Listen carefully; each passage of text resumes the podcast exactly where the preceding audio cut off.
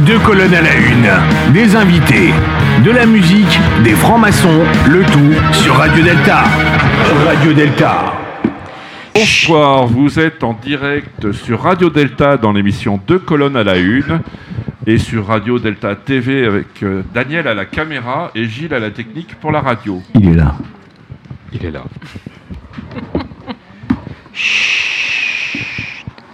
Vous êtes bien sur Radio Delta.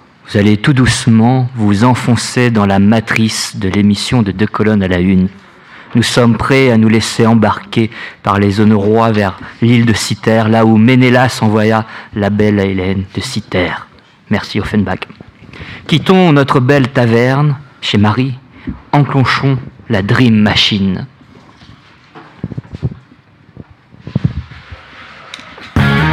Deux colonnes à la une, des invités, de la musique, des francs-maçons, le tout sur Radio Delta. Radio Delta. Ah, que c'est bon de dormir. Réveillez-vous, mes frères et sœurs, debout les femmes, et partons à la recherche de ce que nous avons perdu. Quels sont donc tous ces bâtiments étranges, Fred? Toutes ces inscriptions étranges Ah, Fred, bébé, JLT, Jean-Louis, où sommes-nous? Et pourquoi ai-je toujours le rôle de la nymphette légèrement vêtue, ni vêtue, ni nue? Tiens, barre d'abord, tu es là? Je suis barre d'abord. Qu'est-ce que je fous encore là? Je suis encore un impair dans cette émission. Du calme, les enfants de la veuve, je vois un autochtone qui s'approche. Faites comme, je suis, je, je suis poli et je file, tel le songe. Bonjour autochtone, où sommes-nous? Bonjour, étranger. Je m'appelle Paul. D'où viens-tu? Que veux-tu? On nous a envoyés à Citer pour trouver celle qui nous permettra de retrouver ce qui est le plus cher à tous les frères et sœurs. Remets ta confiance en nos dieux. Lentement, tu verras les étoiles tomber et la vérité sortira des astres. Je te préviens, ça peut prendre 14 ans. 14 ans? Tu n'es pas Paul qui file. Je sais, c'est la deuxième fois qu'on fait ce jeu de mots pourri. Bref, quand on te reverra, tu pourras nous chanter Yesterday, Paul. Ça tombe bien, petite créature en jupette. Je suis le barde qui doit vous chanter les paroles qui vous montreront la voie. I wanna hold your hand. Ce message personnel va nous permettre de trouver celle qui nous guidera vers ce que nous avons de plus cher au monde. Retrouveront-ils ce qui a été perdu et qui est vital pour tous les francs-maçons du monde? Revenons à l'émission. Jean-Louis. Jean-Louis, quel est l'ordre du jour?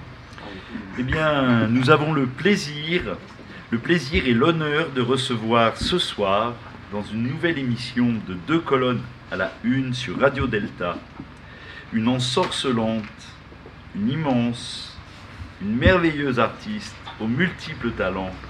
Elle chante, elle écrit, elle réalise des films, elle fait de la radio, mais aussi de la BD. Merci à elle d'être notre invitée. Ce soir, c'est Barbara Bravo. Avec l'accent, c'est beau. C'est la première non fois que ça m'arrive. Sur du bashpi. Moi de poche divine. Ok, vas-y. Ah, tu l'avais caché Allez, on s'en celle-là. va alors. Bah, merci. Jean-Louis, hein. quel bonheur d'accueillir euh, Barbara Carlotte. Voilà. On est troublé. Avant-dernier. Paraphrasant André Leroy-Gourand, Barbara Carlotte, et c'est tout, il faut que j'arrête de dire comme ça aussi pour moi. Carlotti, c'est toute la beauté du geste et de la parole, véritable suite harmonie des sphères célestes. Barbara, parcourons ensemble cette route vers un voyage onirique. Si on se mettait un petit disque BP. Bah, les rêves ne se terminent jamais, donc j'ai pensé que New Order, Dreams Never End, c'était pas mal.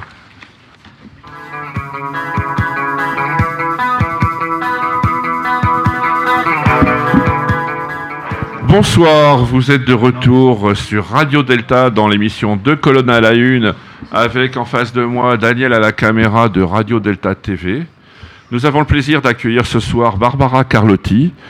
Bah, je crois que nous sommes des grosses feignasses, donc euh, Barbara, que- on, va vous laisser, on va te laisser te présenter. Bonjour, je suis Barbara Carlotti. Merci. Alors, ce soir, je suis entouré de la galaxie, euh, Enchanté. enfin des galactiques de, du PAF maçonnique. Honneur à Mina. hein. Bah, Bonjour, Mina. Bonjour, euh, mon très cher Bertrand. Non, BP. BP. BP. BP, j'ai italianisé mes Ah, initiales. italianisé euh, beaucoup, oui, pardon. Merci Mina. Bah voilà, je m'appelle Mina. Nous recevons Jean-Louis Bischoff. Alors, Campana, est-ce que je le prononce bien? Ça va. Ça va Encore. Par contre, le micro. Le. Faut approcher euh, Faut approcher micro. le Le micro. grand Jean-Laurent Turbet qui revient sur euh, Présent. un, deux, trois soleils, mais sur, dans deux colonnes. à la une. deux colonnes à la une que nous avons fondées il y a quelques années, 6, 7 ans, 8 ans. Tu as bien raison, on est bien plus jeune et bien plus beau. Et je, je rappelle évidemment que nous parlons en notre nom personnel et non pas au nom de nos loges ou obédiences respectives pour celles et ceux qui sont francs-maçons. Ensuite, euh, ben, mon complice aussi depuis de nombreuses années, le chanteur de mon groupe, Zapoy Schrödinger, Je croyais qu'on s'appelait. Enfin, je m'appelais Totor. Fré- Frédéric Vincent, Oui, je préfère, à la limite. Ça, c'est mon nom de psychanalyste. l'auteur le plus primé de la franc-maçonnerie. Ça, c'est un petit clin d'œil complice à Emmanuel Pierre. La symbolique Ah, du corps. C'est pour le remercier. Et ensuite, Gilles à la technique. Donc, L'excellent Gilles à la technique. l'excellent Gilles à la technique. Bien. Enfin, bon, je suis réservé ce soir. Merci. euh, Bien, bah écoute, venu. Barbara, ta présentation était très intéressante, mais un peu brève. Donc en fait, tu es un peu un, un couteau suisse des arts, j'allais dire, parce que tu chantes, tu fais du cinéma, tu fais de la BD, et plein d'autres choses. Alors, je fais pas de BD, j'ai travaillé avec un auteur de BD qui s'appelle Christophe Blin. Et un jour, il est venu me trouver pour faire un opéra rock, mais en bande dessinée, ce qui s'était jamais trop fait. Et donc, on a, à part Guy Pellard, peut-être, ou des, auteurs comme ça, mais qui, ont, qui sont passés par le, par le, le dessin animé, plutôt dans les années 60. Mais du coup, notre idée, c'était de reprendre, enfin, de faire un hommage à Pravda la survireuse, qui était déjà un hommage à Françoise Hardy à l'époque. Et on, a, et on a fait une sorte de conte musical, en fait, euh, en bande dessinée. Donc moi, je me suis occupée de toute la partie sonore, euh, euh, comme une bande-son de film, en fait. Et puis, j'ai écrit les chansons des personnages. Mais c'est pas moi qui dessine. J'aimerais beaucoup, mais c'est pas moi. Donc moi, en fait, en l'occurrence, je, je fais essentiellement de la musique. Et ça peut passer par différents médiums. Donc... euh, évidemment les concerts, euh, les disques, mais aussi euh, les émissions de radio, mais aussi le cinéma puisque j'ai fait une comédie musicale. Voilà, en fait, pour moi, le centre, c'est vraiment de composer, d'écrire des chansons, et puis de, de là, on peut faire plein de choses en fait avec ça. Alors, c'est dommage, il s'est excusé au dernier moment, mais on le recevra à notre émission, pas comme tellement. Oui. Donc tu es quand même assez gnostique, puisque tu es un véritable démiurge, tu crées ton univers. Je crée mon univers, oui. Et alors, euh, justement, on va commencer par ton Mais tout, tout, tout artiste crée son univers. Bien sûr. Oui, mais là, il est quand même assez multiple. Donc, euh, étant le démiurge, tu t'es arrêté au sixième ciel, mais tu n'as. Ah, On va franchir le septième ce soir. Vous allez m'expliquer des choses, je sens. Chez les gnostiques, il y a- en fait, chez les gnostiques, il y a sept ciels. Ouais. Donc, euh, le vrai Dieu est au septième ciel et le faux Dieu, le démiurge, est au sixième ciel. Je suis un faux dieu, quoi. Voilà. Sympa comme présentation. Tu sais parler aux femmes. Euh, faux Dieu, mais peut-être vraie déesse. Tu m'as appelé. Mais pourquoi ce serait toujours en dessous les déesses? Attends, moi je veux le septième ciel direct ou rien du tout. hein. Ah, c'est dans la divine comédie de Dante. Bon, alors, Ouais, j'ai oui, deux, mes deux acolytes, Fred et. Comment je vais t'appeler? JL. JL, oui. Ouais, JL. Ça va être intéressant quand on recevra Jean-Louis, Jean-Louis, Jean-Louis Bis. Euh, vous avez beaucoup de choses à dire sur ce court-métrage 14 ans. On va commencer par Non, là. par euh, le, le psychanalyste, après il y aura Alors- un regard du philosophe sur le psychanalyste. Oui, alors je vais Ah, génial. Euh, sur la sur l'artiste. Alors le mec va- normal, il va quand même lancer son truc. Le, hein, le mec, ouais, le mec normal. In the mic. On va, tri- on va trianguler. Donc le mec normal va parler parce que quand même dans ce dans ce court métrage, il y a trois jeunes filles qui souvent sont en triangle, Mhm. surtout quand elles dansent. Secret. Surtout quand elle danse. Et puis euh, il y a, elles partent sur la route la nuit, mais pas tout à fait la nuit. C'est quand même au soleil couchant. Elles franchissent la forêt. Franchir la forêt, ça a quand même une vertu dans beaucoup de Initiatique, ouais. ini- dans beaucoup de rites initiatiques, ça a une vertu. euh, de purification, on va dire, ou de- d'épreuve. Mm. On le retrouve notamment dans Le Roi Lion, qui est un Mm. dessin animé très franc-maçonnique selon Alain Subrebost, un auteur maçonnique. notamment la scène où il passe, euh, mais c'est plus intéressant à 14 ans, surtout à nos âges. Et puis après, il y a la, la- la danse, puis euh, je dirais, est-ce que c'est la perte de l'innocence ou le passage à l'âge adulte plus, euh, et là on devient très chamanique. Ouais, absolument. Et tout cela dans un voyage onirique. Ça, c'est l'impression du mec normal. Mais je le sais peut-être pas tout à fait quand même. Donc, euh, Frédéric, ton avis Alors j'ai trouvé euh, ce court métrage assez surprenant par rapport à ce qui se fait euh, habituellement dans le cinéma français. Euh, moi, je suis quand même a- assez dingue de, de cinéma bis, donc tout ce qui est vraiment euh, tout ce qui permet de, de révéler des, des symboles, des mythes. Je trouve ça très intéressant et ça sort vraiment de vraiment on est dans quelque chose qui sort vraiment du, du cinéma parisien, De euh, un peu bobo, etc. Alors, on est très surpris par rapport à l'ambiance de départ parce qu'on a l'impression de rentrer dans une sorte de slasher euh, à la Dario Argento. Donc on a l'impression que les, les trois gamines euh, vont se faire euh, détrousser, dépouiller dans, le- dans les bois. Et euh, du coup, on, s'attend, et, et en fait, on s'attend à autre chose, puisqu'il y a la musique Ouais. qui est complètement à l'opposé de cette ambiance un peu horrifique. Et là, vraiment, on est dans un truc com- complètement décalé. Il y a une sorte d'oxymore qui, se met en place. Je trouve ça très intéressant. Et puis la fin aussi est surprenante, puisque euh, il y a le passage à boîte de nuit. Donc on, est vraiment, on se dit, bon là, il va y avoir un viol, il va y avoir un meurtre. C'est pas possible. Et puis là, on rentre sur un truc chamanique. On rentre dans le domaine des rêves. Et là aussi, c'est très surprenant par rapport à, à ce qui se fait euh, dans le cinéma français. Et aussi avec euh, une qualité au niveau de la lenteur. Euh, vraiment, tu as, tu as filmé de manière assez lente. J'ai l'impression aussi de retrouver un peu du Sergio Leone. On se croirait à un moment donné dans le bon, la brute et le truand avec des plans, des plans assez inhabituels. Et donc là, vraiment, j'ai envie de dire merci. Merci de nous Ah bah. donner l'occasion justement de mettre un peu de symbolisme dans le cinéma français. Et ça fait, ça fait 15 ans que je milite euh, là-dessus en disant qu'il faut donner la, la chance à un, cinéma qui, qui soit un peu différent et qui permette justement de rentrer dans nos rêves. Parce que c'est aussi la base de mon métier, de défendre les rêves. Et en fait, tu le fais vraiment admirablement bien. Donc bravo. Merci beaucoup. Alors pour le côté, pardon, je, juste pour te répondre, euh, euh, c'est vraiment un épisode initiatique de mon adolescence Ouais. que j'ai voulu raconter et c'est très lié au territoire corse en fait. Et moi je voulais vraiment raconter une sorte d'épiphanie qui avait lieu par la musique en Corse. Donc, euh, et le trio de filles, c'est vraiment moi, ma sœur et ma cousine. Enfin, j'ai vraiment raconté à la limite ce que j'ai vécu.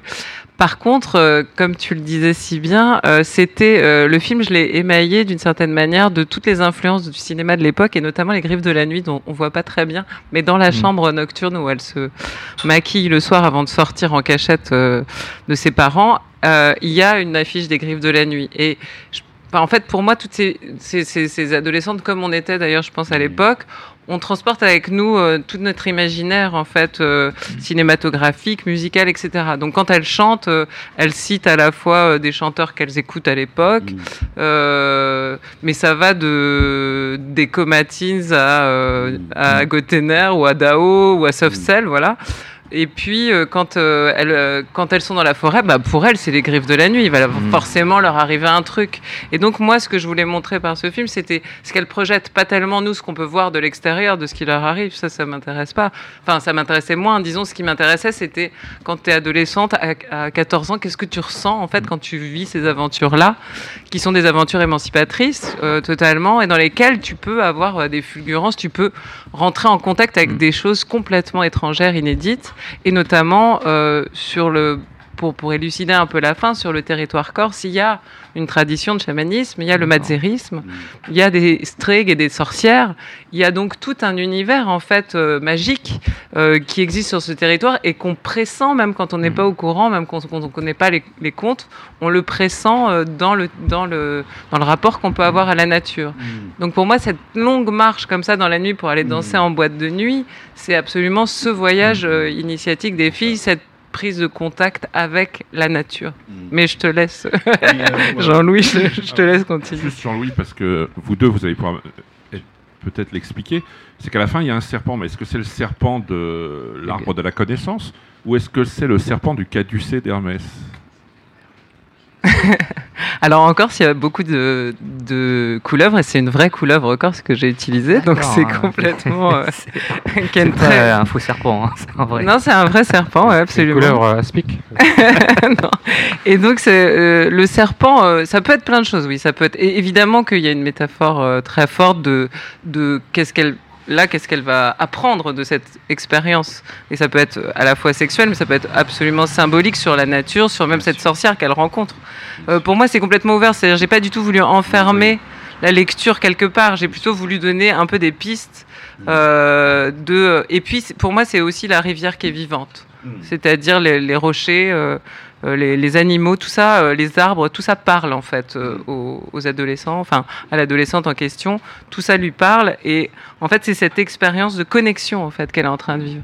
Et après, euh, ce qu'on peut en faire, bah, chacun en fait avec sa sensibilité, avec son sa connaissance, son savoir, va pouvoir aussi euh, euh, plaquer enfin son imaginaire dessus. Mais je veux pas enfermer. euh, Je pense qu'il faut. je- Pour moi, c'était un film ouvert en fait là-dessus. La perte de l'innocence, c'est la connaissance. Voilà, Hein, c'est ça. Bah, ça fait partie de- du récit quand même. Là, on est en plein chamanisme aussi, puisque tu, en fait, comme tu le dis, il y a l'unité entre les trois règnes végétal, animal Mm. et Absolument. minéral. Euh, je pense que Jean-Louis, tu. Ouais, alors moi je vais, je, je vais prendre un angle un peu particulier. Je trouve, je vais mettre en lien le, le, euh, le- travail avec un texte, avec un, un, un textes qui est euh, un phénomène composite, où il est question des, des noces chimiques. Et donc ce qui est frappant quand on t'écoute ou quand on, on se promène un peu dans, dans ton travail, c'est qu'il y a une relation, mais nucléaire, un à la sacralité et deux à l'initiation. Parce qu'en fait, la traversée de la forêt, c'est la traversée du lac Noir des Névroses au lac de Rosée intérieur. C'est la traversée de la mer Rouge. On va chercher une terre promise, c'est-à-dire ce qu'on n'atteindra jamais. Moi, ça m'a beaucoup frappé. Mm. Il y a quelque chose aussi sur... euh, sur euh, alors toi, tu, euh, quand on t'écoute, c'est le mot émancipation. Mais le mot épan- émancipation, Mm. c'est le mot... En fait, ça, ça rime avec éclosion, ça rime avec initiation, et ça rime avec initio, au sens de commencer, prendre son propre chemin. Moi, c'est c'est ce qui m'a beaucoup, beaucoup frappé Absolument, dans, dans tes textes et, et évidemment avec un, un zoom sur euh, les noces chimiques où là le, où c'est quand même euh, où c'est explicite quoi. Enfin, le rébis aussi. Hein. la- Parce qu'à la fin, les quatre euh, sont tous ensemble, ils ne font plus qu'un. Bon, Platon disait que c'était deux, Mm. ou l'alchimie aussi, mais là. c'est ça, c'est ça. Voilà euh, très globalement et en, en- en- en- en première euh, en première main ce que moi ce que c'est comme ça que j'élaborais l'intelligence de, de, de votre de ton esthétique. Ouais. Non, mais c'est c'est très juste sur le chemin, effectivement. Je pense que c'est vraiment. euh, on est là-dedans. Et effectivement, moi, je dis émancipation parce que c'est aussi euh, ce que j'ai raconté aux adolescentes quand je tournais le film pour leur dire quelque chose de concret par rapport à leur vécu aussi. Mais c'est vrai que euh, il y a vraiment ce, chemin de liberté qu'elles empruntent. Et, ce qui leur arrive, c'est euh, que de l'initiation, tout le temps. Sûr. Avec, euh, c'est important ce qui a été dit sur euh, la relation Matsé Tu Oui. pourrais peut-être l'expliquer parce que c'est pas tellement connu en France. Non, c'est pas connu. Mais moi, je l'ai découvert assez tardivement parce qu'on n'en parle pas tellement dans les Non. villages en Corse. C'est un peu interdit. C'est-à-dire euh, le où tu vas pas le, enfin, quand tu vas le trouver, c'est pour des raisons euh, Euh, extrêmement précises. Et comme tu peux pas parler euh, de la mort ou de la mort qui vient, qui vient de chercher. Et donc en fait, le, le c'est une forme de chamanisme qui passe par les rêves justement. Et donc le matzero, il rêve qu'il devient un chien. Et il se transforme en chien, il va, chercher, il va chasser, il va chasser euh, les, les personnes qui vont mourir, en fait, dans la communauté du village dans laquelle il se trouve en général. Et, euh, mais il y a des Mazerous blancs quand même Ouais. qui, euh, qui vont sauver les personnes qui sont destinées à mourir. Donc il y a tout un jeu comme ça. Enfin, c'est un passeur, en fait, euh, finalement. Euh, on, c'est, souvent quelqu'un qui vit un peu en marge du, village, de la société. Euh, ça fait très peur parce qu'il est capable de prédire la mort, il est capable d'annoncer.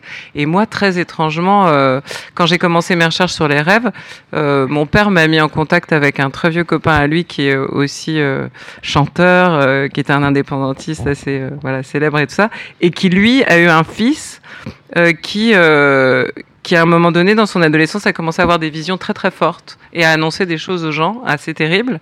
Et donc il disait il faut pas prendre cette route parce que euh, j'ai rêvé. Donc il dessinait la voiture, il dessinait ce qui allait se passer le lendemain ou le surlendemain, etc. Et il a commencé à avoir vraiment des visions extrêmement impressionnantes. Et son père, qui au début pensait qu'il avait un problème peut-être psychiatrique et tout ça, s'est dit mais non, en fait, il faut le Mhm. croire parce qu'il y a des choses qui se passent en fait. Et il l'a vu à l'œuvre. Et donc il a, il a commencé à me raconter toutes ces histoires, mais il m'a dit mais je peux pas t'en dire plus. Enfin, c'était vraiment. il- Et puis son fils après, il a, il a maîtrisé en fait ses dons d'une certaine manière. Et, et il les a canalisés euh, un peu différemment, mais c'était quelque chose qui, à l'adolescence, l'envahissait énormément. Et, tout ça. et moi, j'ai j'ai vraiment été très impressionnée par cette histoire. Euh, et ça fait vraiment partie du coup de. Enfin, en Corse, on peut pas vraiment. euh, en fait, on peut pas en parler explicitement parce que c'est mauvais présage. C'est un mauvais présage. Ouais. Euh, après, il y a les stregs qui sont vraiment des sorcières. Ça, c'est autre chose. Il y a des guérisseurs et il y a tout, ce savoir qui est lié euh, infiniment à la terre, au savoir des plantes, au savoir des pierres, etc. Qui, en fait, qui irrigue euh, tout, l'imaginaire corse. D'ailleurs, il y, a un roman qui est sorti il y a 3-4 ans qui s'appelle Le Caillou, qui avait été écrit par. euh, je le retrouverai le titre, euh, je le dirai tout à l'heure, mais Le Caillou, en fait, ça raconte l'histoire d'une d'une continentale qui arrive en Corse et en fait qui est en train de sculpter un caillou, une pierre, Mm. et petit à petit, c'est elle qui va devenir le caillou, elle va se marier avec Ouais. un Corse, etc. Ah, dingue. Ah, oui. Ah, je intéressant, ça. C'est hyper intéressant. Et ce qui est amusant, c'est que finalement, on peut faire un lien aussi avec le corbeau dans la mythologie celte, puisque chez les Celtes, le corbeau, c'est le passeur entre les deux mondes. C'est celui qui permet de passer entre les- les vi- le monde des vivants et le monde des morts. Ouais.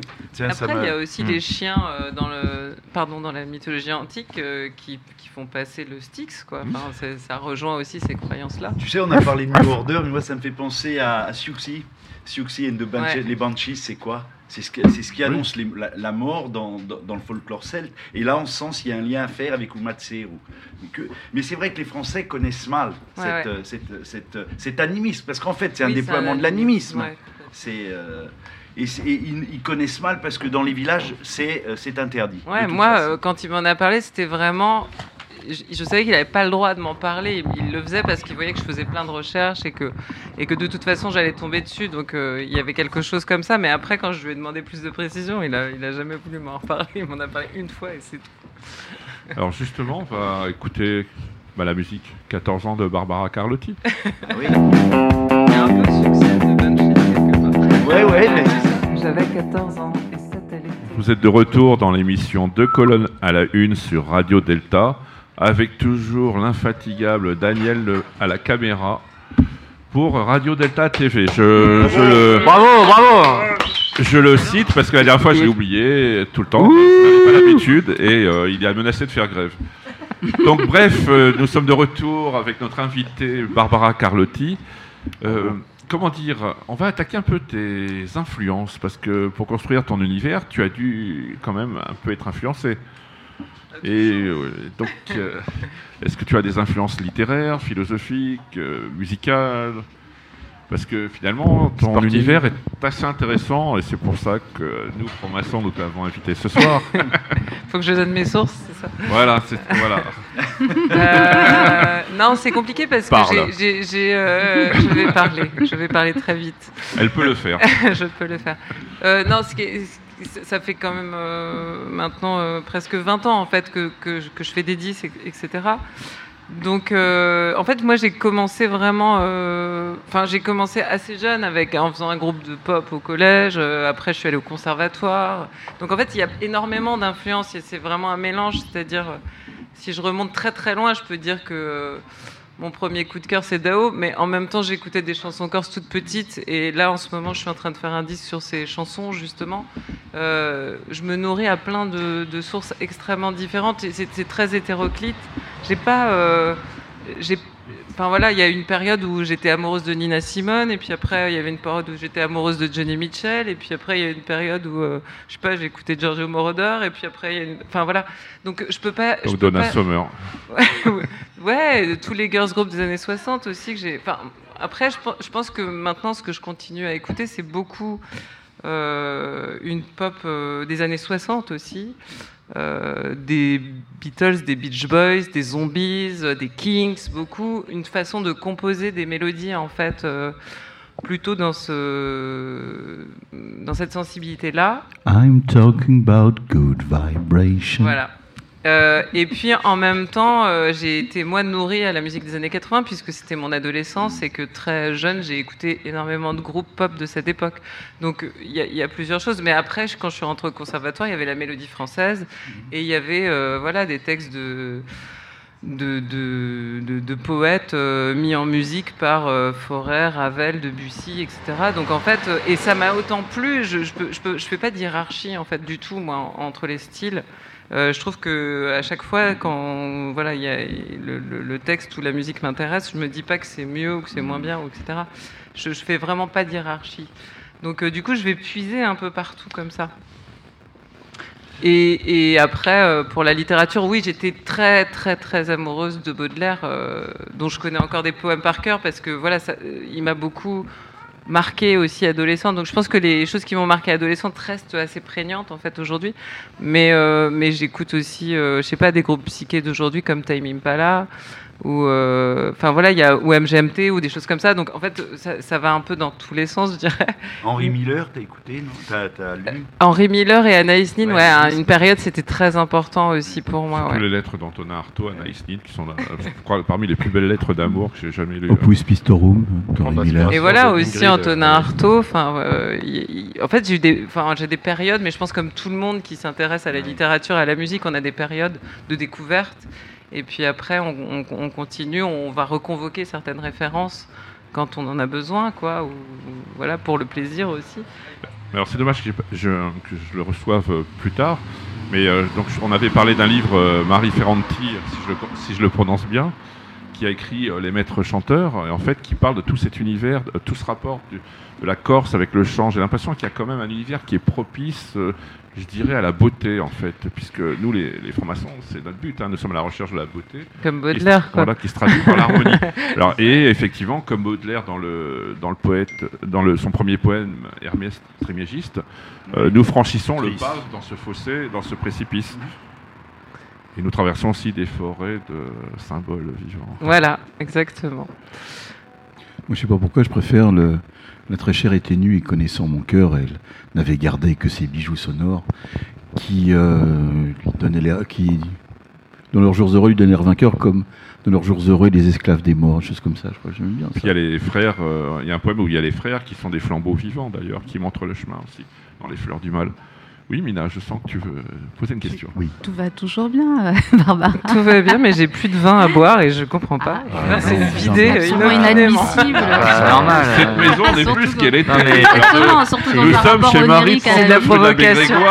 Et apparemment, C'est Marie, Marie s'est mis, Marie s'est mis au Meurs Corse. hein. Mais, euh, Moi, je voulais En te fait, donner... en fait, il faudra venir sur l'autre émission Moi, de ce que je- Delta où on a boire. Ce, ce que je voulais te demander, euh, Ouais. Barbara, c'était euh, ton, ton rapport justement au tabou. Puisque euh, on sent vraiment à travers ton travail que tu, euh, que tu bouscules les tabous un petit peu partout. Et cette recherche, euh, ne serait-ce que à travers des, des modes de- de- d'expression aussi variés que faire l'animation musicale d'une BD, ou alors aller comme ça dans la réalisation, ou alors découvrir un petit peu le monde de, de l'adolescence, etc. C'est, qu'est-ce qui t'a poussé à faire ça? Je sais pas, je pense que quand on, quand on fait euh, des, des, des, œuvres, en fait, enfin, quand on essaye en tout cas de, de produire des œuvres, je pense qu'effectivement, il y, a- il y a toujours le franchissement de quelque chose, et puis surtout, c'est une prise de parole aussi. Donc, euh, euh, moi, je dirais pas que j'essaye de. Enfin, en tout cas, disons que j'essaye de chercher une expression libre et, et j'ai pas euh, et j'ai pas de frontières, euh, en tout cas morale, établie là-dessus, quoi. Donc euh, après, je pense que ce qui ce que ce qui se diffuse à travers mes chansons ou mes films ou enfin tout ce que je fais, les clips, etc. C'est aussi c'est aussi cette vision où j'essaye de rassembler effectivement un maximum de, de choses que- dont j'ai envie de parler, que j'ai envie de partager avec les gens, etc. Mais ça peut aller de la sexualité euh, euh, jusqu'à la poésie. Enfin, je veux dire, il y a, pour moi, il n'y a absolument pas de... Il n'y a pas de tabou, quoi. a- ouais, en fait, je, je pense que l'art est le lieu où il ne faut pas avoir de tabou, sinon on, on- sinon on s'enferme quelque part. Et, enfin, je ne veux pas faire de l'art pompier, en tout cas, c'est sûr que non. Quoi. Donc, euh, mais en tout cas, c'est la recherche de la beauté. Je pense que la beauté, effectivement, elle passe. Enfin, moi, j'ai été très marquée par Baudelaire, mais aussi par Oscar Wilde, par Lord Byron et par toute une euh, forme de littérature et même de musique d'Andy, par David Bowie, etc. Enfin, je, pense que c'est aussi des gens qui, qui repoussent euh, en permanence les frontières, en fait, et qui, et qui font fi, en tout cas pour Oscar Wilde notamment, je pense que il, voilà, il a, il a envie aussi de détruire une forme de morale un peu corsetée de son époque. Et il va très très loin, puisque quand il écrit La balade de la geôle de Reading, là, il a été trop loin, il était enfermé, mais en même temps, c'est une de ses œuvres, je trouve, les plus, les plus émouvantes et les plus belles. quoi. Et, tout d'un coup, jaillit de Oscar Wilde, qui est quand même un très grand mondain, une poésie extraordinaire à, cet endroit-là. Donc, euh, pour moi, c'est aussi ça. Enfin, je pense que je me suis très intéressée au mythe du dandy à cause de ça, quoi. À cause du fait de, de rechercher, euh, de s'inventer complètement et de rechercher une liberté absolue, en fait. Est-ce que c'est se créer un personnage aussi? Euh, moi, en tout cas, moi, non, je pense pas. Moi, je suis plutôt dans, quelque chose d'extrêmement. Enfin, j'essaye d'être dans quelque chose d'extrêmement sincère. Après, je pense qu'on se crée au fur et à mesure du temps certains personnages pour pouvoir être sincère, mais ça, c'est encore un autre vous problème. Vous n'avez jamais eu envie de, de, vous créer justement comme, euh, comme M peut le faire ou comme. Euh, euh, comme Bowie le faisait avec Ziggy Stardust. Alors Bowie, il est passé de personnage en personnage. Lui, il a, même tué certains personnages pour en faire naître d'autres. Ça, c'est vraiment. c'est pour ça que pour moi, c'est un très très grand dandy, mhm. Bowie. En plus, il a réussi à faire mourir ses personnages, mais ne pas mourir lui-même, alors que les autres dandys, en, fait, on, finit tous par mourir de, de, leur excès de liberté, quoi. Euh, moi, non, en fait, je me suis jamais considéré comme dandy, mais j'ai un tel amour, en fait, de, de, de, de cette posture, en tout cas dans la société, c'est-à-dire ne jamais euh, être, euh, ne jamais être vraiment aliéné à la société et à la, moralité, enfin voilà, à ce que nous impose la société, aux injonctions sociales en fait du temps dans lequel on vit. Ça, pour moi, c'est hyper important. Alors de l'importance d'être constant. Ouais. Donc tu es très constant, Jean-Louis. Qui est traduit par l'importance d'être aimé parfois, ce qui est très étrange. Mais euh, c'est marrant là, en, l'écoutant, en t'écoutant, Barbara. Bon, il y a plusieurs occurrences du mot dandy. dandy, c'est quand même une grande figure de la tradition romantique. Or, quand on, se promène toujours pareil, on circule un peu dans, dans ton travail, on voit qu'il y a les thèmes romantiques qui sont au travail. Il y a la nature, il y a le voyage, il y a les affects. La montagne. Corse. Alors, ça, c'est encore plus. Euh, ça c'est la, montagne corse. C'est pour faire le lien avec ce, euh, tu parlais du chant tout à l'heure et de la mm. relation du chant à l'invisible, parce que c'est ça en fait. les polyphonies se font souvent dans une chapelle en hauteur. Hein. Ah bah voilà. Mais d'une manière globale, en Corse, quand tu es, imprégné par euh, le paysage, par l'atmosphère, par la tonalité affective, par la Stimmung, on dit en allemand. L'ambiance. L'atmosphère. L'atmosphère. Mm. Tu, tu, prends un bain de sacralité. Si on définit la sacralité comme euh, l'expérience affective et effective de quelque chose qui nous dépasse d'une manière infiniment infinie, mais qui en même temps nous touche intimement, alors en Corse, tu es au cœur de la sacralité. Ouais, ça. tu, tu, prends un bain de mm. ça. Tu es que là-dedans. Le, et le profane, en ce sens, ne t'intéresse pas.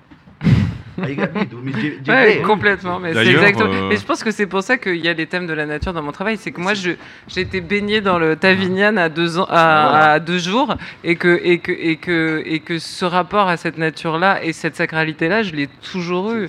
Et le chant, je pense qu'effectivement, il vient vraiment de ça. Et c'est mm. aussi toucher une harmonie, c'est-à-dire le chant corse, c'est les padiels, c'est c'est un chant qui se fait à plusieurs. C'est pas un chant euh, avec un leader euh, qui chante. Il y a vraiment, euh, c'est une construction de, de terces, de secondes. Voilà, c'est une construction de voix ensemble, quoi. Et je pense que cette idée de, du choral aussi, du chant, elle est, elle est, elle est presque, voilà, elle est sacrée en fait aussi. elle rejoint cette, ce sentiment de sacré qu'on a avec la nature corse, quoi. Je vais poser une question. je vais vous poser une question à tous les deux.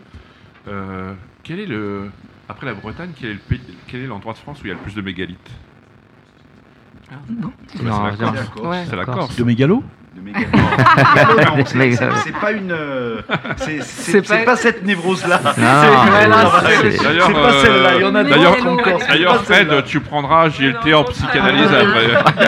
je, vous prends tous. Euh, les mégalithes, ouais.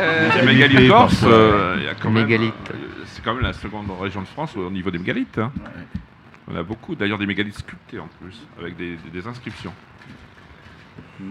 On va un peu faire une pause musicale encore.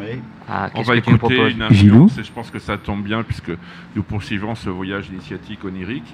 Et on va. Alors, une chanson, moi, d'Etienne Dao qui n'est pas l'idéal, mais qui m'a beaucoup impressionné, c'est Le Grand Sommeil. Ah, j'adore Le Grand Sommeil. Bonsoir, vous êtes de retour sur Radio Delta dans l'émission Deux colonnes à la une filmée par Alain à la Absolument. caméra de Radio Delta TV où nous recevons euh, Barbara Carlotti et nous étions sur la recherche de la beauté et de l'harmonie donc nous allons continuer sur cette voie. Sagesse, force et beauté. J'ai rien compris. Sagesse, Force et beauté. et beauté. Mais dis-moi, tu dévoilerais-tu certains secrets Je ne euh, dévoile rien. Certains mystères. oui, alors effectivement, bon, tu peux le trouver dans tous les bons livres, dont un livre, que- enfin non, il n'est pas bon, mais euh, c'est le RN Mingui, la symbolique. du- Non, non, on Bah, parle c'est des on parle coups pas. de Les c'est- noms, on dit pas. Disons que c'est un peu un mémento. euh, si tu veux, tu as les mémentos juridiques, les mémentos. Celui-là, c'est un mémento, tu vois. Et puis, euh, mais c'est fou comme il y a plein de mecs qui citent cet auteur hollandais du XVIe siècle, qu'elle est la seule à citer dans leur planche. Voilà, Irène est là. Bon, bon bref.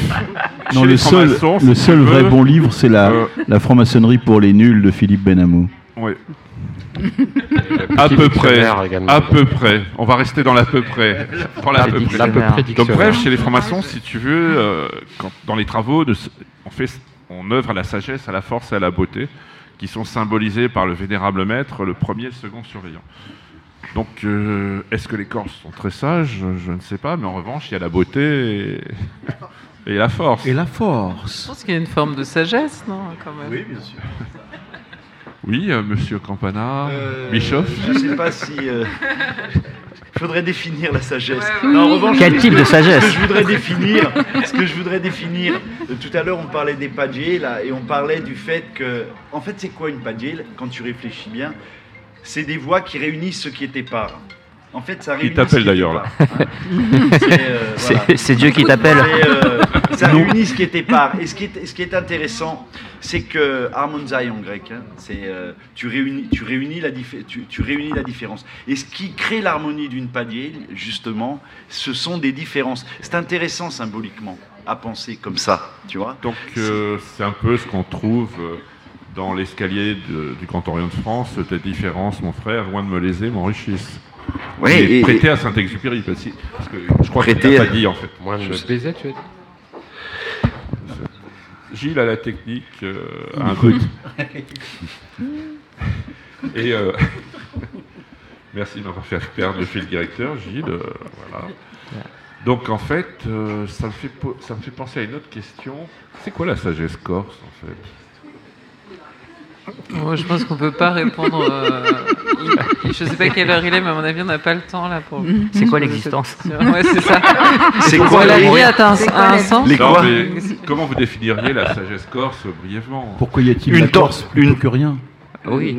Non Une tentative, une tentative d'harmoniser l'être, le dire et le faire.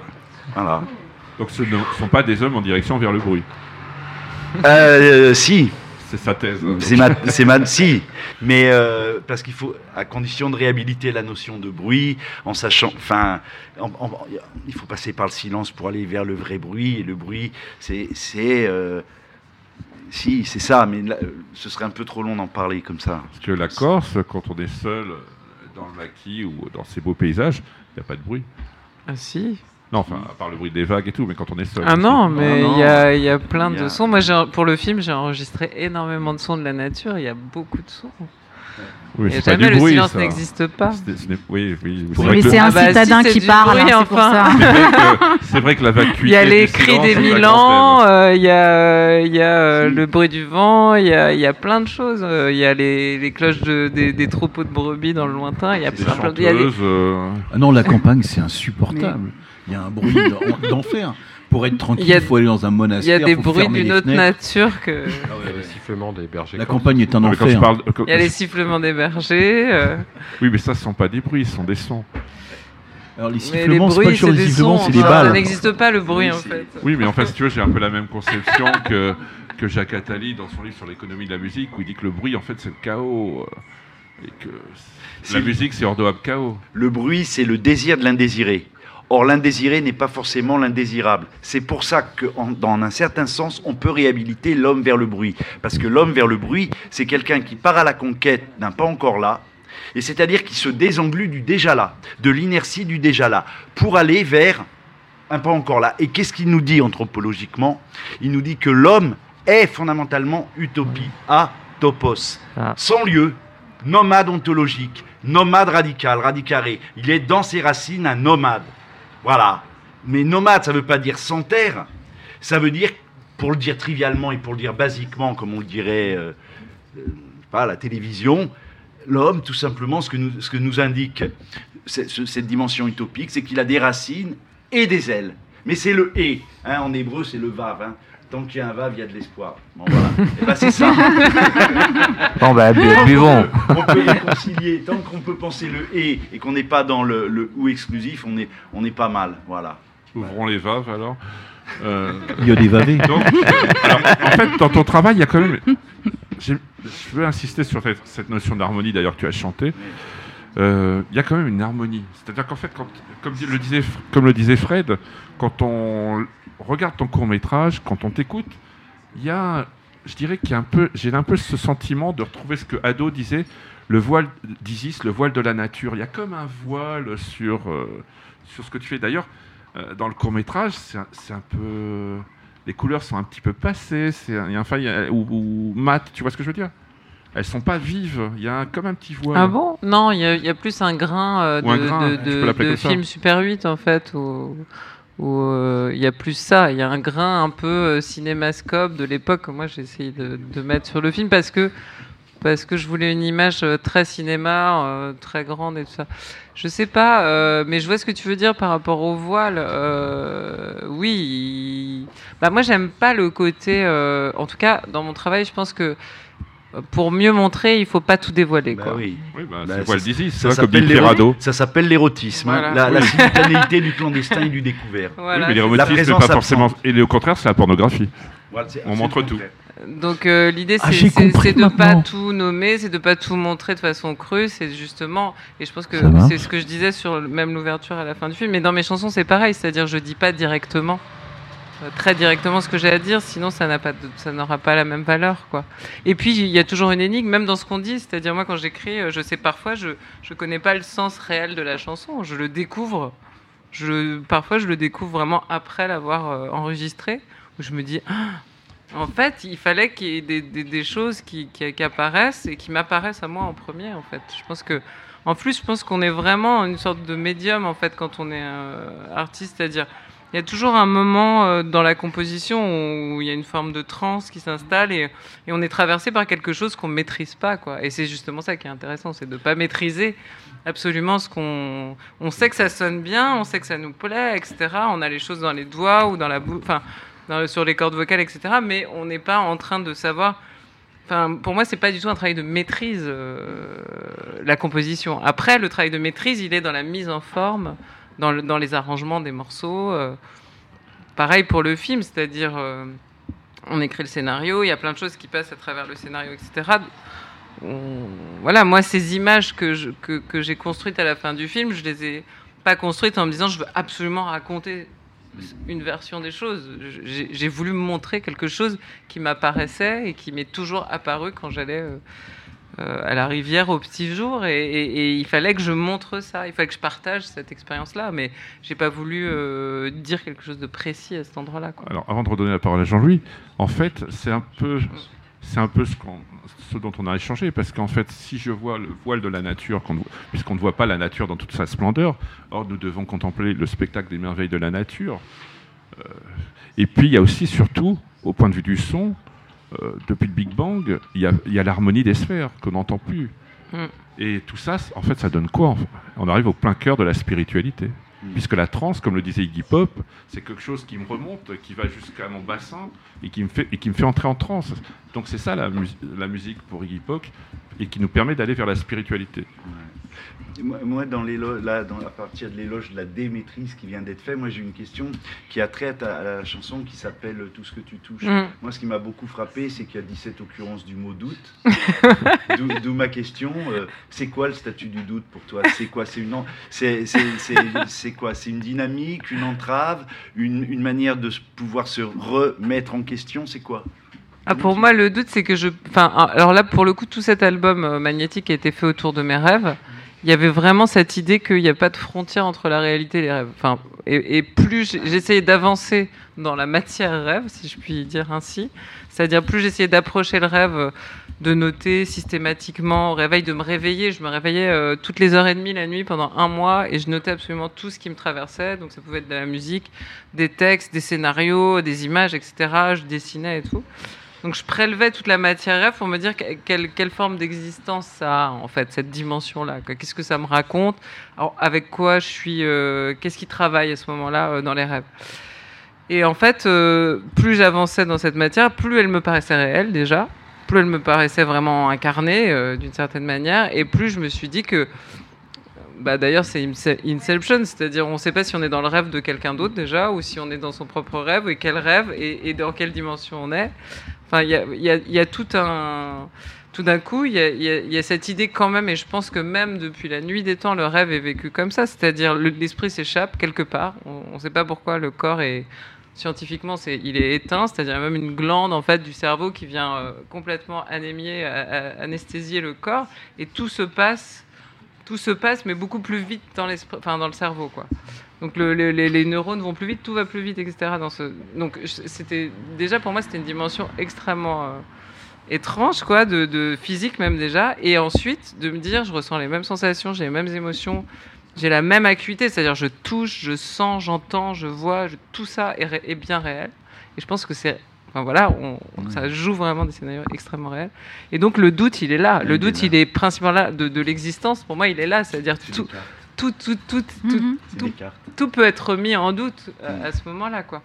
Donc, euh, dans la chanson Tout ce que tu touches, c'était voilà, qu'est-ce que tu touches? En fait, est-ce que tu es bien sûr que là, ce que tu es en train de toucher, c'est pas déjà Parce que la nuit, quand tu fais un rêve, tu touches Platon vraiment aussi. quelque chose. Les formes de Platon aussi. Descartes. Ou- Ouais, c'est ça. Platon aussi, ou Schopenhauer, la représentation. Ça. Et Ouais, donc pour ça. moi c'est plus un moteur, c'est-à-dire c'est plus une interrogation perpétuelle sur le réel, sur le vivant, sur, euh, sur même nos émotions, ce qu'on appréhende, etc. Mm. Évidemment quoi. Et en fait, c'est aussi très maçonnique. Parce que je, le dis souvent, et ça je le défends, c'est que la franc-maçonnerie, c'est une institution que je qualifie de pré-moderne et qui se situe un petit peu dans cette, cette idée qu'on peut, on peut penser autrement qu'avec notre esprit logique. On peut Ouais. penser avec un esprit analogique. C'est-à-dire qu'on travaille sur les symboles et les mythes, Mm. les rêves aussi, entre Ouais. guillemets. Mais notre approche du, du rêve, si tu veux, euh, c'est pas une approche rationnelle. Mm. C'est-à-dire qu'on n'est pas là à la manière de Freud. Je suis psychanalyste, donc je vois que D'ailleurs, il y, a- il y a une distinction chez, dans, la- dans le milieu psychanalytique entre Freud et, et Jung. Mm. Et euh, justement, toi, ton approche, elle se rapproche vraiment de, de Jung. Jung, c'est clair. Oui, mais en il y a fait, j'évacue pas derrière, du tout la symbolisme, le symbolisme de rêve, c'est-à-dire effectivement les images et tout ce qu'on perçoit dans les rêves, on peut euh, y prêter plein d'interprétations, ça n'empêche pas.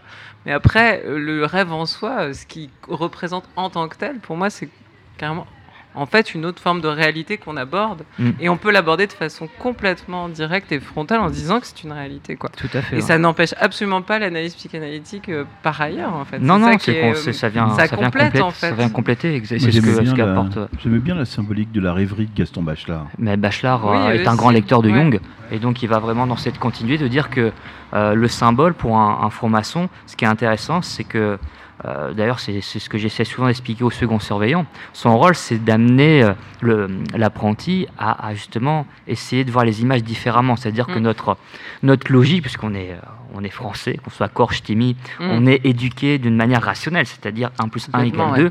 et c'est vrai que quand on a un symbole, comme le serpent, euh, c'est vrai qu'on a tendance à, y mettre de la logique, à essayer de, de l'enfermer finalement dans une définition très, Mm. très figée. Mm. Et alors que je dis souvent, en fait, l'objectif, c'est de, se, de lâcher prise. Tu l'as dit tout à l'heure, Mm. implicitement, c'est d'arrêter de maîtriser. Oui, C'est-à-dire que plus ça. on veut maîtriser un- une image, et en fait, plus on perd euh, un sens possible. Ouais. Et plus on lâche prise et on se laisse en fait bercer par son imagination. C'est l'imagination qui va venir finalement nous, nous permettre d'obtenir du sens. Et le problème, c'est que l'esprit occidental est quand même très Et formaté très par la raison, ouais. par le côté rationnel. Et on a tendance à, j'irais, à raisonner avec notre esprit logique. Et c'est bon aussi de raisonner avec euh, notre esprit analogique. Mm. Donc euh, la maçonnerie apporte un petit peu ce, ce souffle, euh, je dirais, euh, différent à notre manière de, de vivre Ouais. le, le quotidien. D'ailleurs, au deuxième degré, il y a une apologie des sens De toute façon, dans sensibilité, il y a sens, ce qui veut dire que pour aller au sens, sens signifiant, signification et direction, irrémédiablement, inéluctablement, tu passes par les sens. Mm. Ça, c'est la base. Mais Ce qui ne euh, plaît pas à Descartes. sur je la, la critique de la rationalité, oui. Une rationalité euh, kantienne, Mm, une rationalité de la raison raisonnante, oui. Mais il y a aussi une rationalité Sensible. sensible, la rationalité du cœur, c'est-à-dire qui te donne à comprendre que le cœur, sans la rationalité, il est aveugle, et que la rationalité, sans le cœur, elle est sèche, froide, frivole, insensée, grotesque et ridicule. Et on aime Pascal Autrement pour dit- ça. Et on aime Pascal pour ça. On marche sur deux jambes. Les deux jambes sont la raison et la Ouais. sensibilité. Je vous signale que quelqu'un de très rationnel comme. Pascal a démontré que 1 égale 2. Je vous invite à revoir cette démonstration mathématique de Pascal. Alors après, dans le genre, euh, les poètes de la Beat Generation, donc euh, The Hall. Burroughs et Geisin, non pas, pas Ginsberg, c'était encore autre chose, mais ils ont inventé, ceux qui ont- inventé la Dream Machine, Mm. justement, qui était vraiment cet objet, euh, déjà c'est une œuvre d'art à regarder les yeux fermés, et ça, en soi, déjà symboliquement, il y a quelque chose de... Alors, elle est, extrêmement comment, elle est composée comment? Parce que j'ai écouté est- sur France Culture. Mais... Elle est composée d'une platine disque, d'un cylindre en fait qui est percé de trous. Alors c'est très étudié la façon dont c'est percé à, à- à- à distance égale. Et puis il y a une ampoule au milieu et en fait on fait tourner euh, la platine disque, donc les cylindres tournent et en fait on envoie à fréquence régulière des, hum, des influx lumineux sous nos paupières.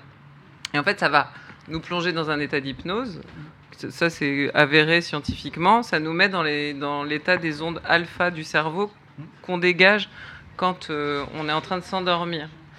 Donc toutes les hallucinations hypnagogiques qu'on peut avoir, c'est sous onde alpha. En fait, c'est vraiment l'état même de la méditation, etc. Et donc, euh, eux, ils ont quand même inventé une machine euh, à, hum, à rêver, mais à rêver euh, éveillé. Et ça marche très très bien. Enfin, il y a des gens qui sont plus ou moins sensibles aux influx lumineux, mais en général, quand même, on tombe dans cet état un peu. Et la diffusion des lumières sous nos paupières va créer des images. Or, elle crée des images les yeux fermés. Et donc, euh, toutes ces images sont en fait. euh, alors, on peut. Il y a plein d'interprétations possibles, mais globalement, ce que disait Gaisin, qu'il avait fait des heures et des heures avec Burroughs, c'est qu'en fait, pour lui, il y avait toute l'imagerie qui nous était passée derrière la rétine, en fait, euh, dans toute sa vie, et tous nos souvenirs, etc., qui pouvaient remonter, mais un peu comme ce qui se passe dans les rêves nocturnes. Et donc, pour eux, il y avait vraiment ce truc qu'en fait, on avait en nous euh, tout un savoir. Alors, lui aussi, il parle beaucoup de Jung euh, à ce moment-là, quoi.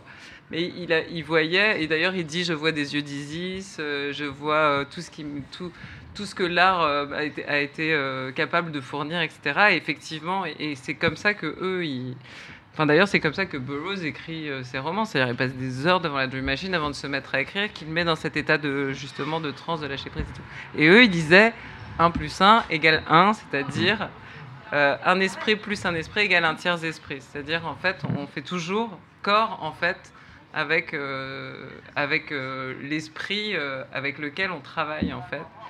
Et aussi, ça voulait dire euh, 1 plus 1 égale 1, c'est-à-dire, même quand on est en face d'une œuvre, en fait, on fait corps avec l'œuvre. Et ce qui se crée comme idée, comme image autour de cette œuvre, en fait, c'est une, c'est une entité en- en soi, quoi. Moi, j'adore. euh, Enfin, moi, j'aime vraiment beaucoup cette idée qu'en fait, on, on est traversé et qu'on construit, qu'on construit du coup euh, des entités autour de Mhm. nous euh, en fonction de, des œuvres qui nous traversent, qu'on traverse. Et que du 3, Alors- on revienne au 1. Oui, mais alors je parle, je parle philosophe, c'est un peu antinomique avec le 1 plus de Plotin. Un- ou, même, Arist- Ça, c'est ou la- même Aristote. La C'est la somme, vision et des le- artistes aussi. la somme n'est pas euh, le tout et le 1, c'est enfin. Là, je le vois mal, le lien avec Ouais, ouais, ouais, bon. alors, non, ce qui est intéressant, c'est que je veux faire plaisir à notre camarade syndiqué Gilles à la technique. Euh, tu parles, tu as, tu l'as cité, ça, ça m'a intéressé. C'est en fait l'auteur de L'été indien d'une paire de lunettes ou du monde des A, Van Vogt, qui Ah écrivait d'une certaine manière. Alors comment écrivait Van Vogt? Bah, c'est ça, moi j'ai fait sa technique, c'est-à-dire se réveiller euh, toutes les heures et demie la nuit.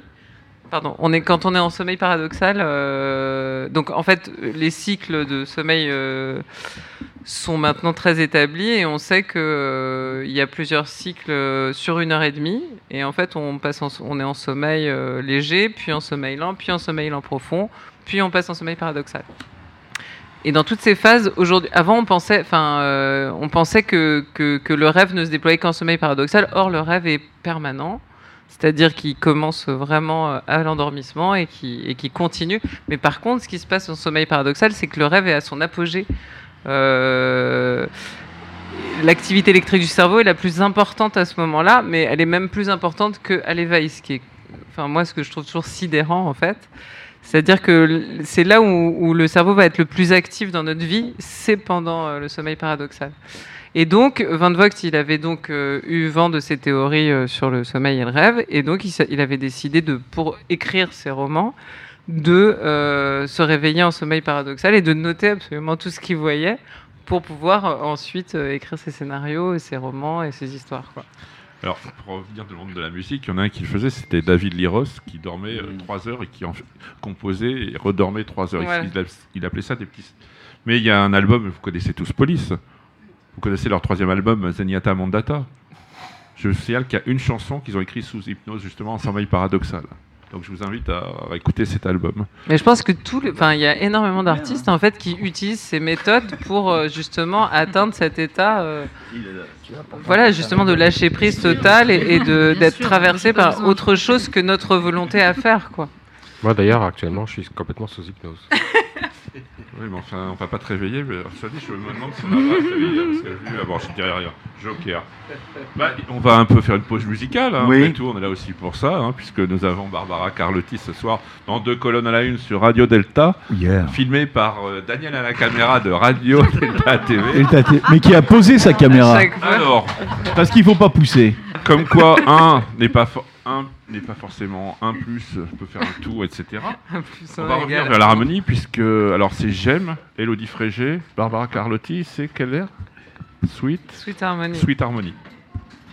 Ça, c'est un, un.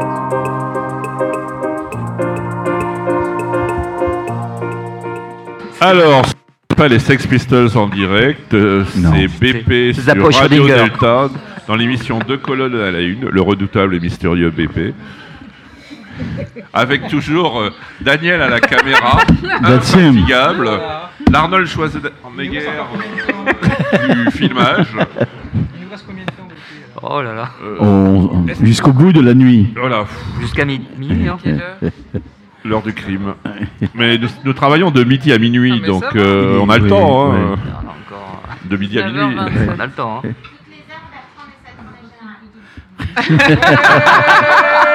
Je ne sais pas qui c'est, moi c'est BP. Bien, On ne parle Eh pas ben. si on n'a pas de micro.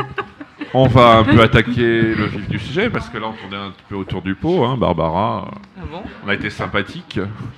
Donc euh, On, on peut lui révéler le secret. on va c'est bon. dire que c'est un peu comme le Soleil finalement avec plusieurs planètes en orbite autour de toi, c'est ce que je disais. Donc comment tu arrives à coordonner tout ça un peu?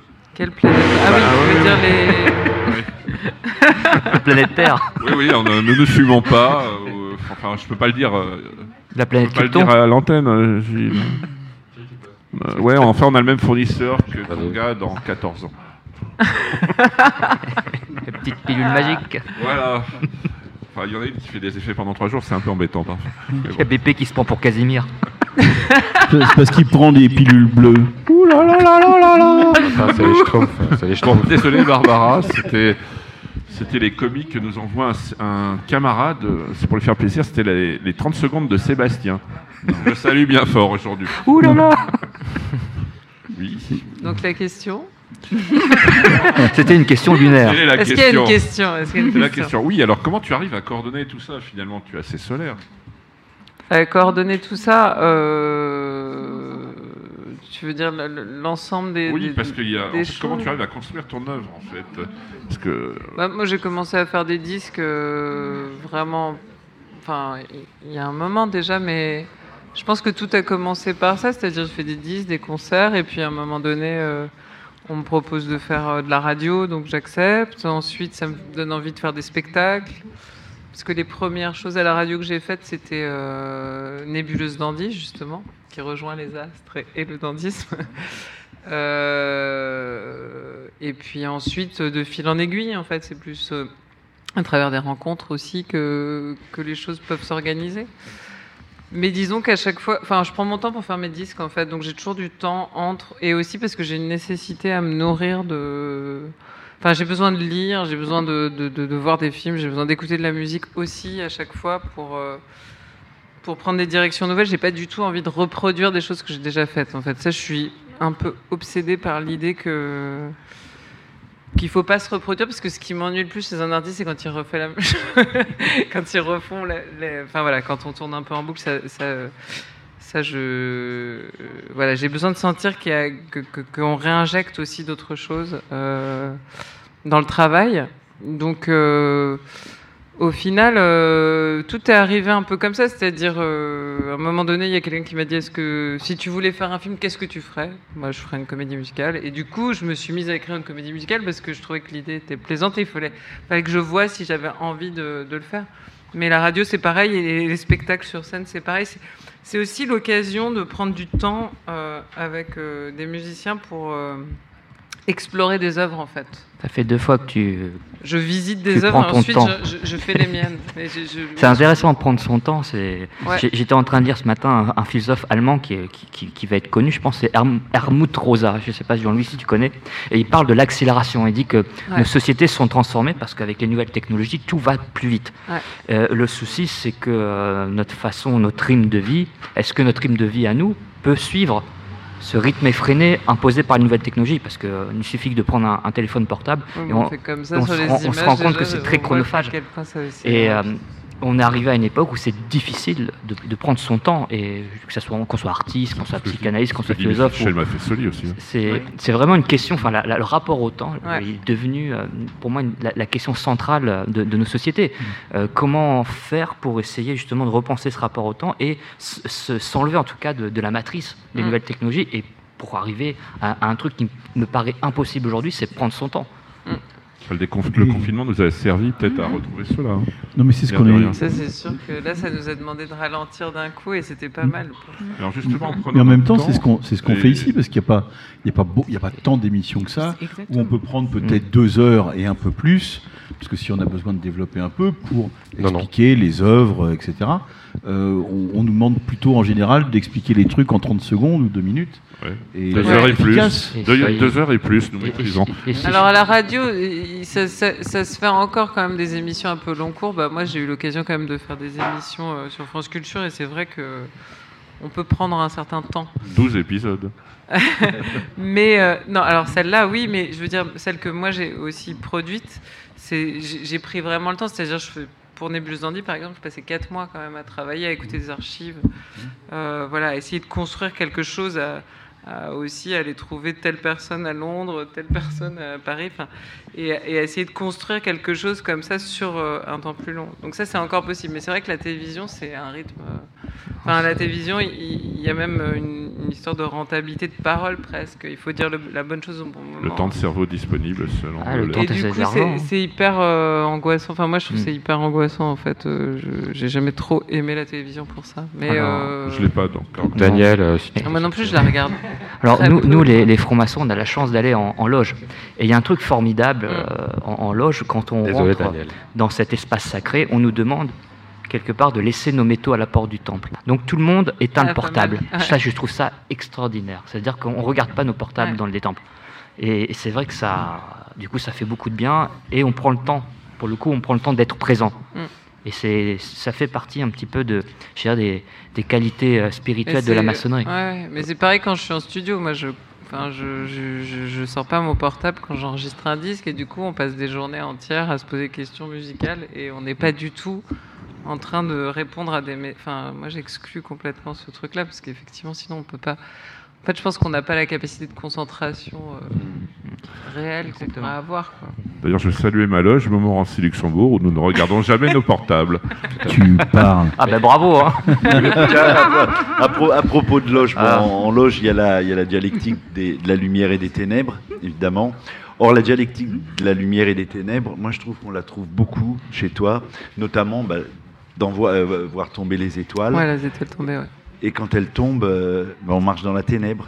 C'est- Bah, c'est le désastre. Les étoiles qui tombent, ça s'appelle un ça désastre. s'appelle un désastre. Un désastre et aussi une absence euh, qui va se déplier, se déployer dans une absence totale de désir. Parce que des, euh, désir, c'est désidération. voilà, c'est Mm. ça. Toi, tu travailles au rite écossais ancienne accepté. Eh, hein, oui, que, absolument, ouais. euh, les- le prologue de Saint-Jean, au Oui, oui, commencement était la oui, verbe, oui, la le verbe, la lumière ou le logos. Cinq Je laisse au mot choix et au milieu, des au la milieu de la ténèbre, hein, d'ailleurs, je pense. C'est oui. C'est au milieu de la ténèbre, si je suis la tradition exacte.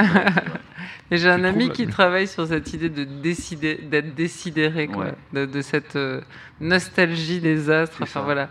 Et ça, effectivement, je pense que, mais je pense que d'ailleurs c'est un texte d'Oscar Wilde, moi, qui m'avait mis un peu sur cette piste il y a des années au tout début.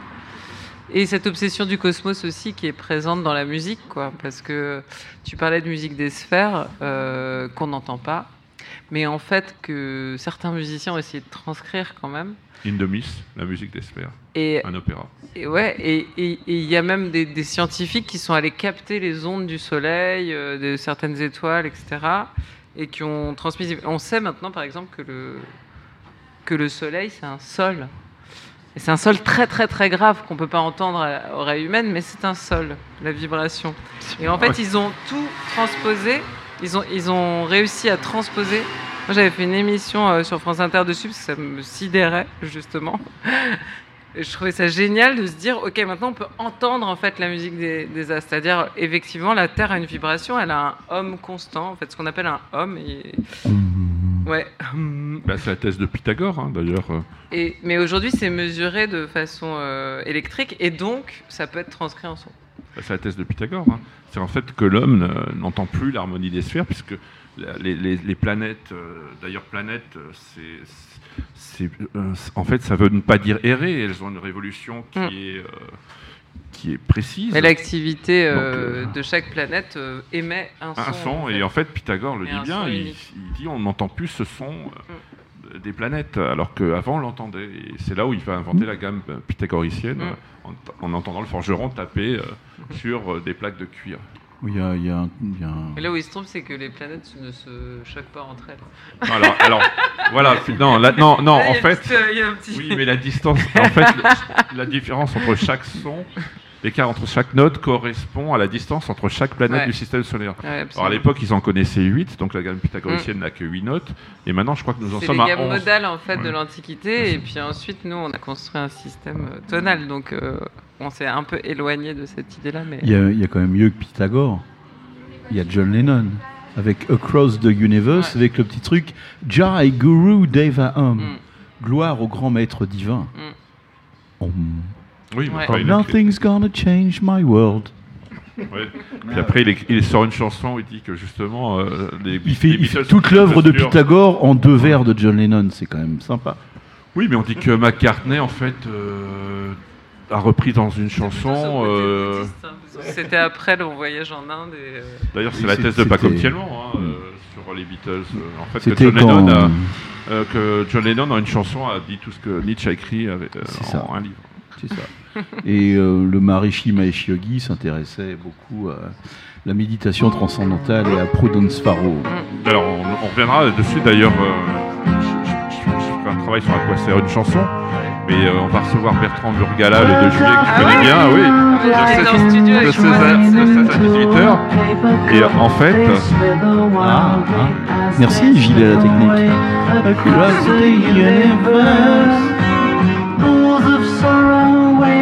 Universe. Retourne en Babacoulis.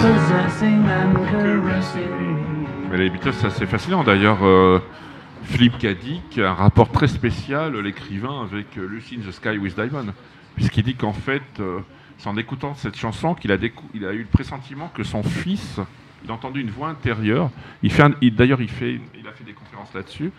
En 76, euh, où il dit qu'en fait, euh, en écoutant Lucy in the Sky with Diamonds, il a entendu une voix intérieure qui lui a dit que son fils était en danger. Et en fait, il l'a amené à l'hôpital. Effectivement, il avait un retournement du testicule qui pouvait être mortel. On retrouve euh, Uma Thurman du Voilà. Tu vois, on, la- on boucle Donc la les. Beatles. euh, Mais ben, on va faire une pause musicale du coup. hein. Encore Ah, ouais. Picture yourself. Qu'est-ce qui était prévu? Ah. ah. oui, oui c'est ah très très ancien. Tu vois, c'était le, la premier, vérité la, vérité dans les astres.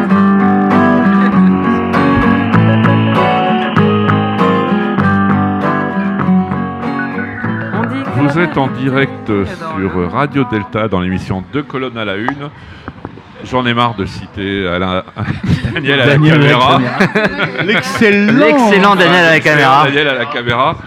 Et nous recevons Barbara Carlotti et je suis très heureux que nous n'ayons pas été en direct avant, vu ce qui a été dit par le Bob Denard de la franc-maçonnerie, Frédéric Vincent. Qu'est-ce que j'ai dit Ah, On ne Qu'est-ce le que j'ai pas répétera pas. Eh bien, Qu'est-ce que j'ai pas dit Alors, revenons sur l'éloge de la lenteur. vous le saurez sur le podcast parce que ça a été enregistré. C'est vrai.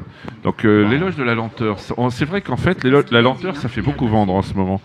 Parce que pas plus tard qu'hier, euh, j'ai vu un livre qui était écrit par des sur le voyage, le voyage, la lenteur, par des auteurs brésiliens. Donc euh, c'est vrai qu'on ne euh, pas assez de la vie qu'en fait, pour rebondir sur l'harmonie des sphères euh, et la musique des sphères que nous n'entendons plus, c'est peut-être parce que nous allons trop vite. Alors, euh, ce, que, ce, que, ce que nous dit Armut Rosa, ce, ce formidable philosophe allemand, il dit que finalement, pour euh, le, le contraire de l'accélération, c'est pas la lenteur. C'est ce qu'il dit, c'est pas en allant moins vite qu'on va euh, arranger le- la, la situation.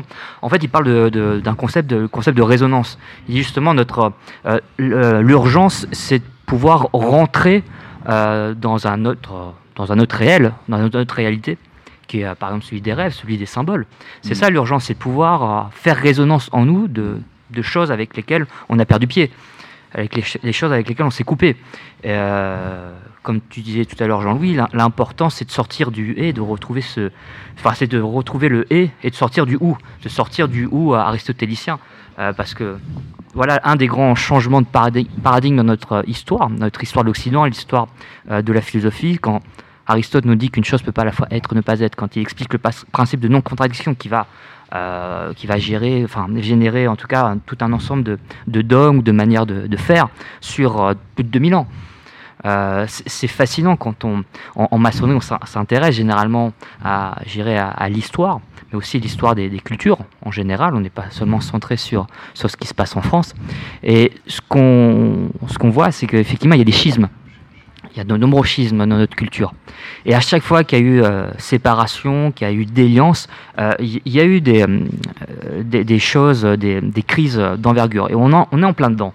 Je veux dire, la, la crise qu'on vit, effectivement, ça, euh, ça reflète notre manière de ne pas parvenir à rassembler ce qui était. Je re- reprends une locution qui est très maçonnique et que j'adore.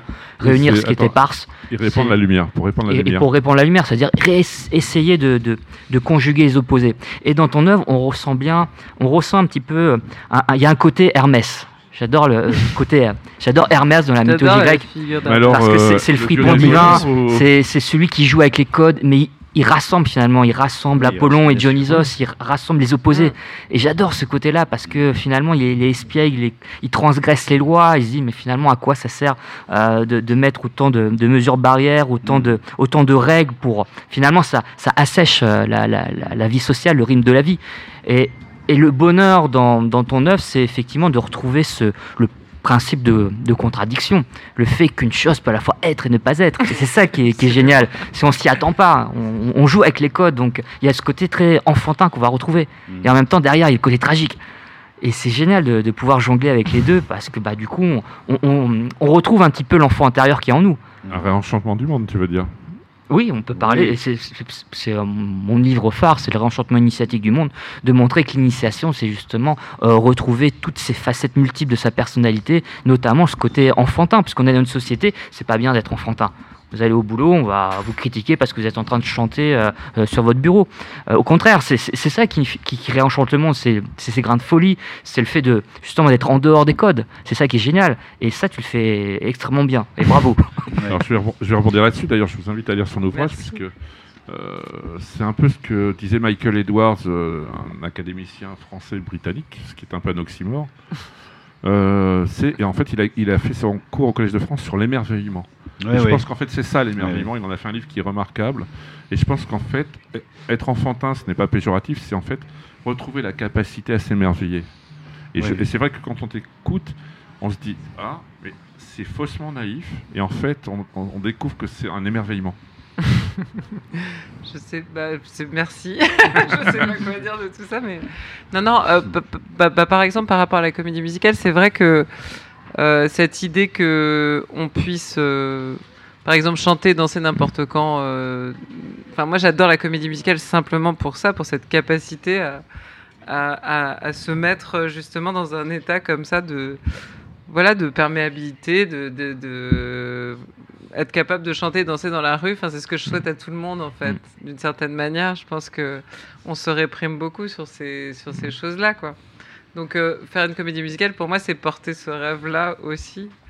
Et après, bah, par rapport aux chansons, je sais pas. Oui, je pense que quand tu disais c'est faussement naïf, oui, c'est faussement naïf. En tout cas, effectivement, c'est aussi l'idée de considérer tout, c'est-à-dire euh, à la même, euh, de la même manière, c'est-à-dire de, de- de se dire bon voilà, il se passe ça, il se passe ça. Je, m'interroge sur, mais y a, mais j'ai pas envie d'émettre de jugement ou de. Hmm. Pour moi, il y a, il y a vraiment l'idée de faire des chansons, c'est plus de dire ce qui est, quoi, mais ce qui est vraiment, quoi, pas, euh, pas en partie.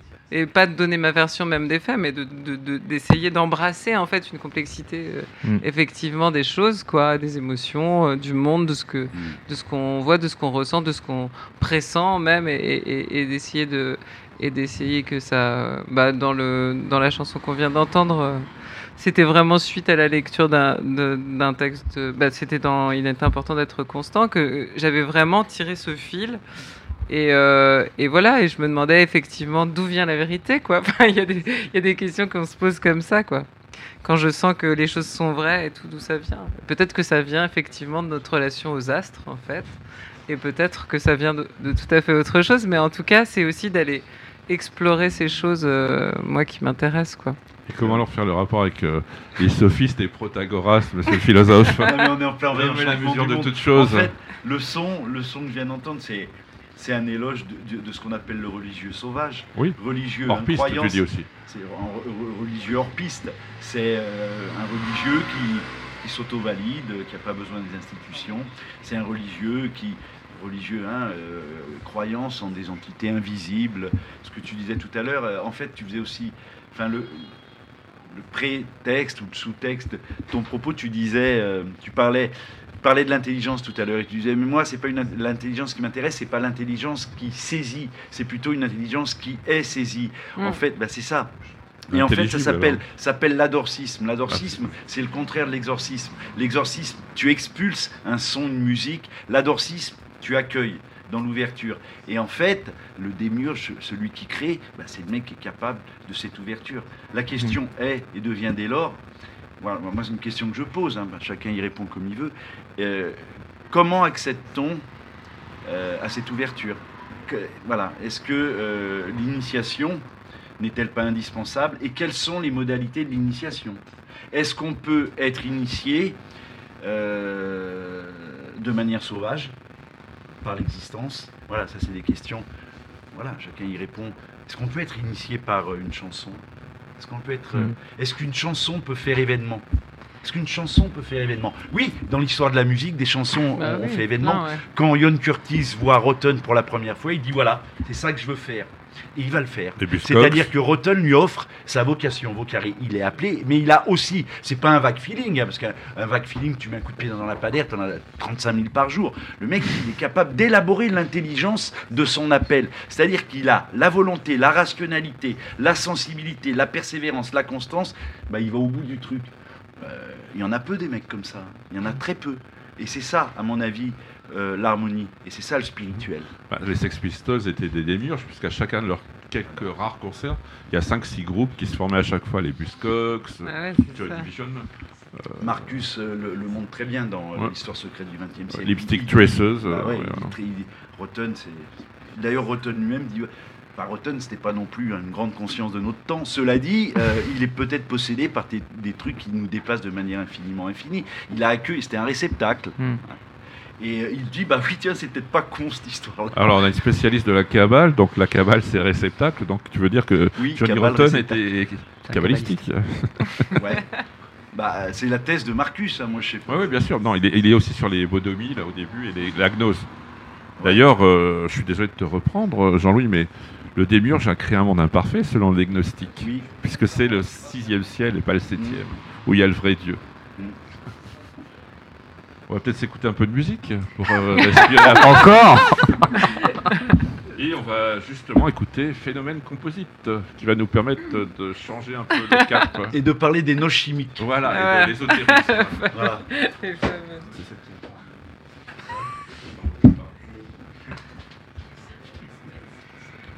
On arrive. Le meublon. Ikea. Oui, justement. non, on va parler du Bauhaus plutôt, puisque je crois que ma- mon invité euh, bah, aime bien Bauhaus, si j'ai bien connu le Bauhaus. Oui.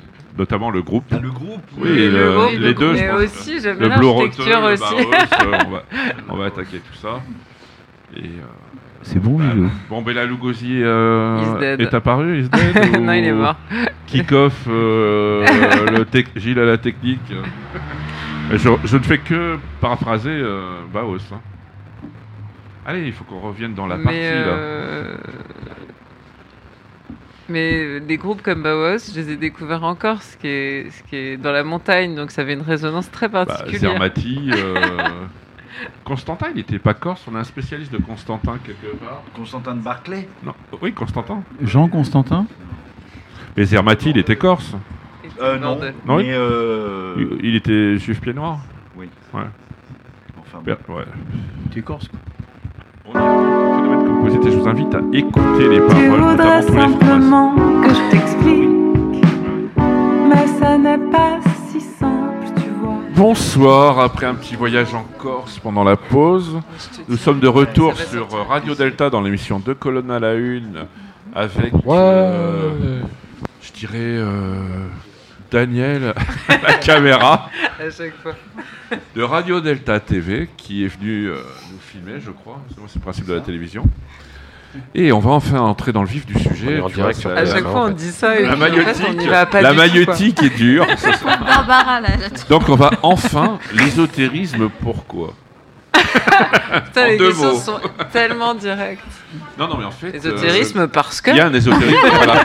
Il y a un ésotérisme dans tes chansons parce que quand j'écoute Phénomène Composite, il y a le serpent, la référence au serpent vert que tu retrouves dans 14 ans. Ouais, c'est Ouais. Donc ça, c'est le serpent vert de Goethe. Il y a les noces chimiques, alors ça peut être rosicrucien, mais ça peut Mm. faire penser aussi euh, à la talente fugitive, aux noces alchimiques, euh, donc jusqu'au démembrement d'Osiris euh, en 13 morceaux. Non, ça, non. c'est la, mais c'est la talente fugitive, c'est Oui, imp- oui, non, c'est mais très ça, important les, ouais, chez. Et tu parles de l'hermaphrodite, et en fait, c'est le rébis, en fait. C'est la réunion euh, de- du féminin et du masculin. Donc on arrive justement à la pierre philosophale, quasiment. Donc, donc, euh, la- les- donc, donc euh, Non, mais c'est Donc, là, phénomène- c'est là où vous devez m'apprendre des choses Donc- parce que moi, j'ai- j'ai j'ai faisais un rêve récurrent qui était que les femmes avaient des petits allonge-toi pénis. et allonge-toi. Toutes les femmes avaient des petits pénis. Non, Non, bah, Pourquoi si pas je peux le gros dire, je peux le dire. Ça peut pas des gros d'ailleurs. Et d'ailleurs, Ça s'appelle des et clitoris. d'ailleurs, Alors là, c'est le moment où Jean-Laurent. ça, ça amène s'appelle la- des clitos, mais pas seulement. C'est-à-dire que là, c'était plus que, en fait, elles étaient hommes et femmes à la fois. Vraiment, quoi. Bah, C'est l'œuvre de Platon. Elles étaient hermaphrodites, quoi. Et du coup, je faisais très souvent ce rêve, et c'était des rêves très érotiques où on faisait tous l'amour entre nous. C'était magnifique. Cool.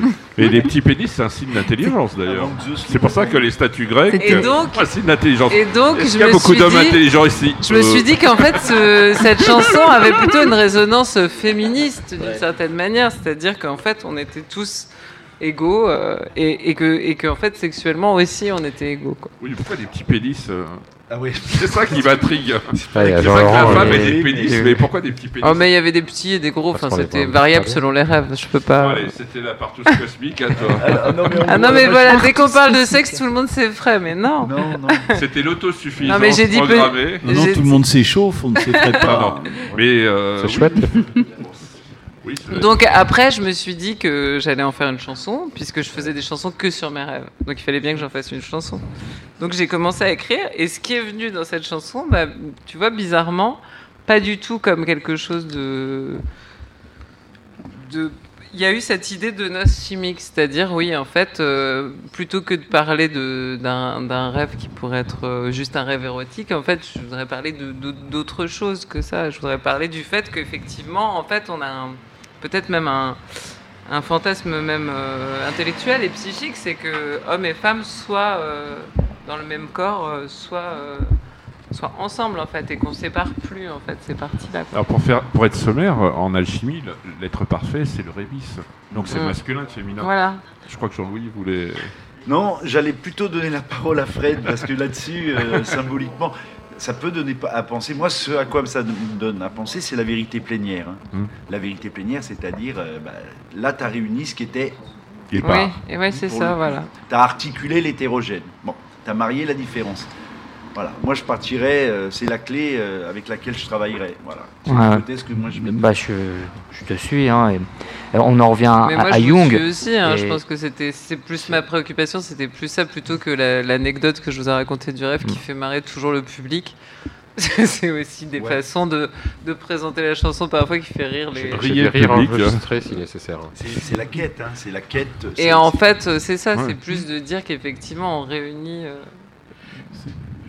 des, des choses éparses ou des choses hétéroclites. C'est ce que disait un, un- un rabbin fran- enfin, français, oui, l'un des plus grands euh, rabbins juifs, euh, Rachi, de Troyes, au milieu du XIe siècle. Quand il fait dans le, dans le Roumache, quand il fait la, la- la traduction de la Genèse, il dit en fait, euh, on, on s'est trompé de, de- de mots, parce que lui il est français, hein, Rachi. Mm. Et donc quand on dit que, comme, saint Augustin il disait que la, la femme est le produit d'un os surnuméraire, Ah oui. c'est un très beau terme. Et donc Rachid de Troyes disait non, il ne faut pas parler de côte, Mm. Ouais, ouais.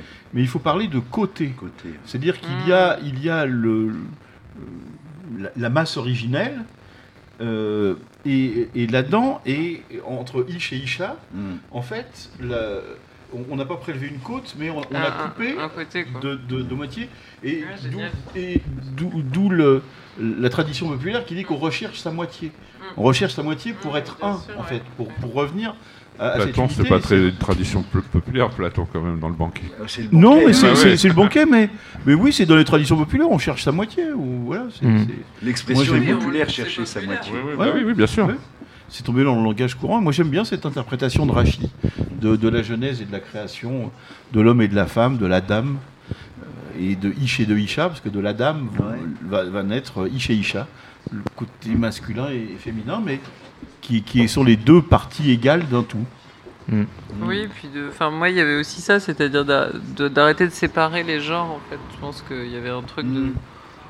de ce- ce- cette question du genre qui est très très présente aujourd'hui, c'est c'est- c'est de dire qu'en fait voilà les, les frontières sont pas si euh, si nettes et que et après effectivement après moi j'avais aucune notion euh, maçonnique pour le coup. Mais euh, quand j'ai cherché des choses euh, à raconter là-dessus, je suis tombée sur cette idée de noces chimiques et ça m'a Mhm. infiniment plu. Quoi. Je me suis dit, mais c'est ça en fait. C'est ça ma quête. Le- la quête de ce rêve, peut-être ça en fait. Je sais pas. euh, voilà. Parce que, encore une fois, on est traversé par des images et des idées, mais on n'en connaît pas vraiment euh, soi-même le sens. On ne sait pas nous qui, euh, qui avons décidé de, de- de les. Enfin, moi, j'ai pas décidé de voir ça. Je, je- je l'ai- vu et je me suis interrogée dessus. Quoi. Alors moi, ça me fait poser une question, euh, à laquelle d'ailleurs tu, tu répondras peut-être aussi en, en intervenant. Euh, c'est que on a quand même une tendance aussi, il y a une tendance à la sexuation. Donc là, c'est quand même l'opposé. Oui, d'arrêter de. Ouais. Est-ce que la sexuation, finalement, c'est s'appauvrir? Ouais. Alors moi, ce que, ce que, j'ai, ce que, ce que retenu là dans, dans- dans le propos, c'est en fait c'est la notion de collaboration, de Mm. travailler avec. On Mm. travaille avec ce qu'on reçoit. On travaille avec ce dont on subit l'assaut. Tu subis l'assaut d'une émotion. Tu subis Mm. l'assaut d'un texte, d'une image. Tu en fais quelque chose. Ça, moi, ce que et c'est en en, faisant quelque chose que tu essaies, modestement mais fermement, de cheminer vers l'humanitas, la vérité plénière de ce que tu es. La vérité plénière étant, pouvant être représentée symboliquement par la réunion de ce qui a priori était par, ce qui est différent. Voilà, moi je partirais là-dessus, je reviens là-dessus, le- mais euh, la, la collaboration, la collaboration justement, c'est la clé, c'est l'outil pour faire le lien avec ce que tu disais tout à l'heure, de la démaîtrise. Parce que Mm. quand tu es dans la collaboration, la conscience, elle n'est pas primordialement active. Elle est passive primordialement. Et son activité, ta conscience rationnelle, elle, est une activité, mais qui est primordialement passive. C'est ça, moi, qui m'intéresse. Et c'est ça, pour moi, mais ça, je pense que tu es complètement d'accord, parce que peut-être une rationalité postmoderne ou ultramoderne. C'est forcément une rationalité sensible. Si c'est une rationalité sensible, c'est qu'au départ, il y a la sensibilité. Voilà, moi je... Je- je suis ce je suis que tu hein. disais par rapport à ce philosophe allemand, là, c'est euh, prendre le temps, ce serait prendre le temps de la contemplation et de, C'est- c'est de- ça, et de c'est la contemplation. C'est coup, c'est c'est pas être lent, ce c'est la dis, contemplation. Ce qui maçonnique au deuxième degré, pour rebondir sur ce que tu dis, contempler le spectacle des merveilles de la, de, de la nature. D'ailleurs, Ah. euh, ce qui est intéressant, c'est que dans du génie du christianisme, tu as tout un développement de Chateaubriand là-dessus, sur du génie, du, le spectacle des merveilles de la nature. Et je Alors- vous invite à le, à le lire, surtout pour les compagnons. Il y a ça, et il y a aussi euh, la dimension d'accueil, hein, subir l'assaut, euh, subir l'assaut de l'événement, subir l'assaut de l'émotion du texte. C'est aussi ce que tu apprends dans le silence. Que tu apprends dans le silence. Donc ça ne concerne pas que le deuxième degré. Oui, ça c'est le premier degré. On Ça faut le dire concerne les apprentis. En fait, la- la- l'apprenti, il est, il est là pour comprendre bah, qu'il n'est pas maître et opérateur de tout dans le monde. Il y a des choses dont il subit l'assaut. Un son, par exemple, une parole. voilà. Bah, L'apprenti, c'est un peu Jojo le Mérou et le monde du silence. hein. Ce qu'il faut, Ouais. Donc, euh, ce qu'il faut, voir, ce qui, ce qui est un peu difficile à comprendre, c'est qu'il y a, c'est qu'il y a trois temps, il y a trois temps historiques qui, qui sont basés sur, un- sur un même modèle, qui est celui de la réforme. Vous avez la, la- la première réforme avec 1517 avec Luther, qui va euh, expliquer avec, à travers ses 95 thèses qu'il faut relire la Bible, relire les textes, etc., essayer de fouiller un peu, etc. Vous avez un deuxième temps autour de 1617 également, avec quelqu'un qui s'appelle Johann Andreae, qui va créer le, le mythe de Christian Rosenkreutz, avec les neuf mythes de Christian Rosenkreutz et tout le mouvement rosicrucien. Et 100 ans après, toujours une autre adaptation de la réforme, qui est la création de la franc-maçonnerie moderne Mm. par deux pasteurs, Jean-Théophile de Zagulier, qui est un pasteur de l'Église d'Angleterre, fils d'un huguenot français, et euh, James Anderson, qui est un pasteur presbytérien, donc calviniste euh, écossais.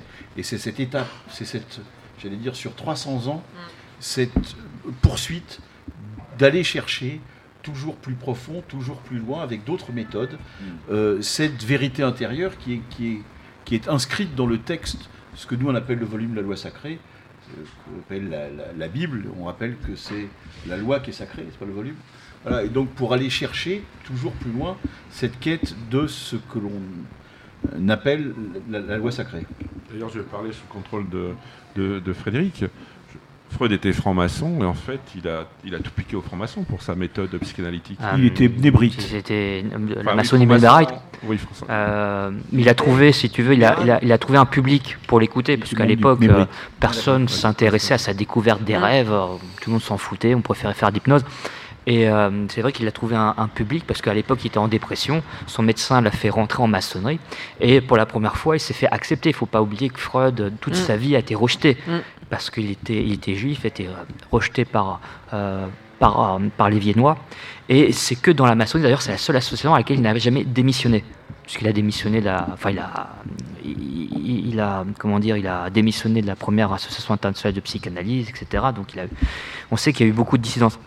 Par contre, ce que, ce que je trouve intéressant, et je te rejoins Jean-Louis, c'est dans l'idée que, effectivement, cette quête spirituelle, cette initiation, elle s'inscrit dans ce que, appelle, de, dans ce que Jung appelle l'individuation, qui est un, un gros mot, mais qui est l'idée, effectivement, que tu contemples ce que tu n'es pas. Mm. Donc, en tant qu'homme, euh, il te revient de contempler, par exemple, la femme, de contempler ce qui est à l'opposé de toi. Et, et c'est c'est ça aussi qui est, qui est un- je trouve intéressant et qu'on ne fait pas assez, puisqu'aujourd'hui, on est quand même dans un monde où on critique beaucoup, justement, celui qui n'est pas comme toi, c'est l'homme à abattre, Oui, la femme à abattre. Et c'est le contraire, en fait, notre démarche maçonnique, elle, est- elle repose sur cette idée que, justement, tu vas à l'en- à l'encontre de ce principe-là, et tu vas, et même par rapport à toi-même, Mm. puisqu'on a des côtés obscurs qu'on ne veut pas forcément voir, c'est ce que Jung appelle l'ombre, et, et justement, ça ne marche, on ne peut se parfaire que parce qu'on va contempler ce qui est à l'opposé de nous. Et c'est comme ça qu'on progresse. Et c'est ça qui est extraordinaire. Donc c'est un peu aussi le, le message que j'essaie de faire passer par rapport à la psychanalyse, puisqu'on a dit beaucoup de choses sur la psychanalyse. Il y a un truc sur lequel Freud s'est planté, c'est quand il a justement séparé l'homme et la femme. Parce que, je veux dire, euh, Freud ne mettait pas l'homme et la femme sur le même plan. Ah non, Il a non. parlé du désir d'avoir le pénis pour la pour la femme, Ouais. mais il aurait dû parler pour l'homme du désir d'avoir le vagin. Bah oui. Et là, on aurait eu une complétude. Et Ouais. c'est ce qu'apporte un petit peu la psychanalyse de Jung, c'est cette complétude, le, le fait qu'en tant qu'homme, je, je désire puis, aussi une l'appareil génital de la femme. aussi qu'il la- n'y a pas forcément euh, chez, euh, Mm. chez Freud. quoi. Ah non, complètement. C'est ce qui. Mais il, est- ce il est que je intéressé trouve- quand même. C'est Oui, quelqu'un qui est passionné, mais en même temps, c'est un homme qui euh, cherche une légitimité scientifique. Et il sait que l'institution n'acceptera jamais Ouais. le fait de donner une légitimité à la femme. Ça, il le sait très bien. Mm. Et du coup, comme c'est quelqu'un qui a une volonté politique, il faut pas l'oublier. C'est. Mm.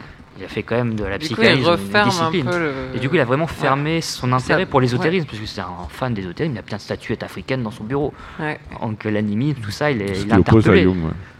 Mais d'ailleurs, il a beaucoup aussi étudié euh, les grands euh, théoriciens des rêves antiques. En fait, il s'est beaucoup inspiré Ah oui. d'eux aussi. Et du coup, c'est- il y a une forme d'animisme aussi chez eux, euh, comme ça. Quoi. Mais c'est vrai qu'il s'est mis beaucoup de tabous, beaucoup d'interdits lui-même. Mm. Et il en a beaucoup souffert d'ailleurs. hein, et, ça, et ce qu'il disait aussi, ce qui est intéressant, il disait que Non, mais c'est finalement. aussi les... ce qui limite sa pensée d'une Ouais. certaine manière. Et il avait Enfin, moi, c'est percuté un truc et il disait que finalement les artistes comprennent mieux ce que j'ai fait que les médecins. Et il disait que les médecins c'est épouvantable Ouais. parce qu'ils sont logiques et rationnels. Et ils comprennent pas finalement le, la manière dont je veux travailler le rêve. Je pense que c'est aussi pour ça que. Mais après, c'était assez révolutionnaire à cette époque-là, parce Mm. que.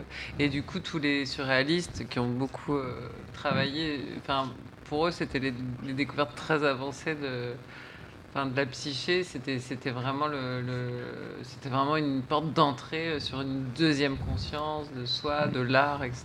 C'était Complètement. c'était Ouais. par- enfin, ils étaient fascinés par les théories de Freud. Et je le vois, c'est vrai que d'ailleurs, euh, c'est- je pense c'est- que c'est même cas. eux qui ont Ouais. presque diffusé aussi. euh, Et on le voit chez les artistes, on voit euh, parfois, bah, effectivement, on rencontre un artiste qui a vraiment un esprit très logique, très rationnel, et on sent qu'il manque quelque chose. Et c'est très agréable, justement. C'est je bizarre, trouve, un de- artiste qui a un esprit trop rationnel. Quand même. Ça- malheureusement, ça, ça arrive dans, dans le côté industriel.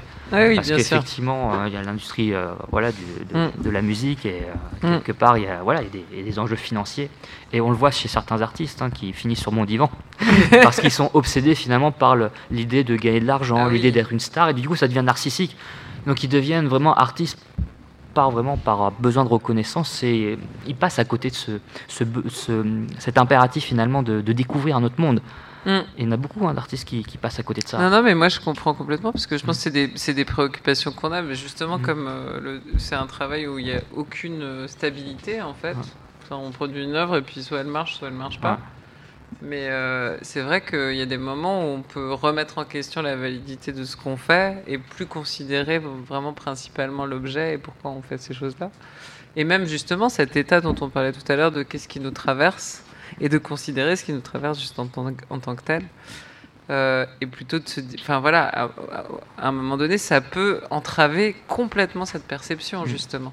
Mm. Parce que ce euh, est- c'est ça, ce qui est beau de partager finalement, c'est ces Mais impressions pour que j'ai ça, sur le rêve. quand tout à l'heure tu me demandais euh, pourquoi les, les multiples planètes là euh, par lesquelles je passe, je pense comme beaucoup d'artistes, on, on, on s'essaye à des genres et, euh, et aussi par nécessité, c'est-à-dire que je pense qu'il y, un- a des médiums en fait différents par lesquels on passe, mais c'est aussi, euh, je pense qu'il y a vraiment cette manière aussi de transiter pour pouvoir redonner de la valeur euh, au travail, de se renourrir, de, de manipuler différemment en fait des choses. euh, Enfin voilà,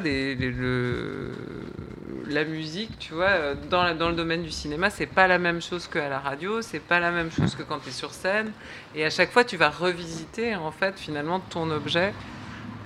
Et euh, ce que tu fais de façon différente, ça va lui redonner un peu une, valeur, une, texture, même une, une atmosphère différente qui va te permettre de, de découvrir encore des choses dedans. Quoi. Sinon, effectivement, si tu fais que du show business, tu t'enfermes quelque part, et ben, je pense que tu peux être pris au piège, comme tu le décris, tu vois, tu vois de certains Ouais. artistes qui, au bout d'un moment, si ça marche plus. Par exemple, on parlait de Michel Delpech parce que j'avais fait un duo avec lui. Le moment où ça a plus marché pour lui, c'était extrêmement difficile pour lui de se dire que son travail avait de la valeur et il a complètement perdu pied à ce moment-là, etc. Mhm. Parce que tout d'un coup, ça avait, il, était plus connu que Johnny dans les années. Enfin, quand il a démarré, il vendait plus de disques que Johnny quand même dans les années 60. Et puis à un moment donné, dans les années 80, hop, c'est fini, il n'existe plus quoi.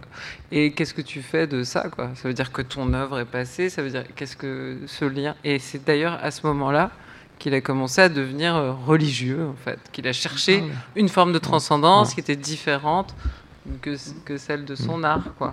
Donc il y a- il y a- il- tu sens que de toute façon, cette. euh, voilà, moi, moi je pense que, enfin, ce qu'on parlait de, de, de l'aspect, moi j'ai de la chance en fait finalement d'être, enfin, d'être, corse parce que du coup, cet aspect euh, du sacré, en fait, il est de toute façon là, Il quoi. est inné. Et il est, il- voilà, il est, dedans, ouais. ouais, il, il- il est, euh, il était là en fait. Euh, Je suis dans un territoire euh, qui était propice à ça, donc finalement, je peux toujours, euh, je peux toujours aller chercher là-dedans. Enfin, j'ai toujours une sorte d'acquaintance à ça. Donc évidemment, je vais voir chez les surréalistes, je vais voir dans les potes de la Generation, Mm. je vais, euh, je vais flirter avec euh, toutes ces expériences-là.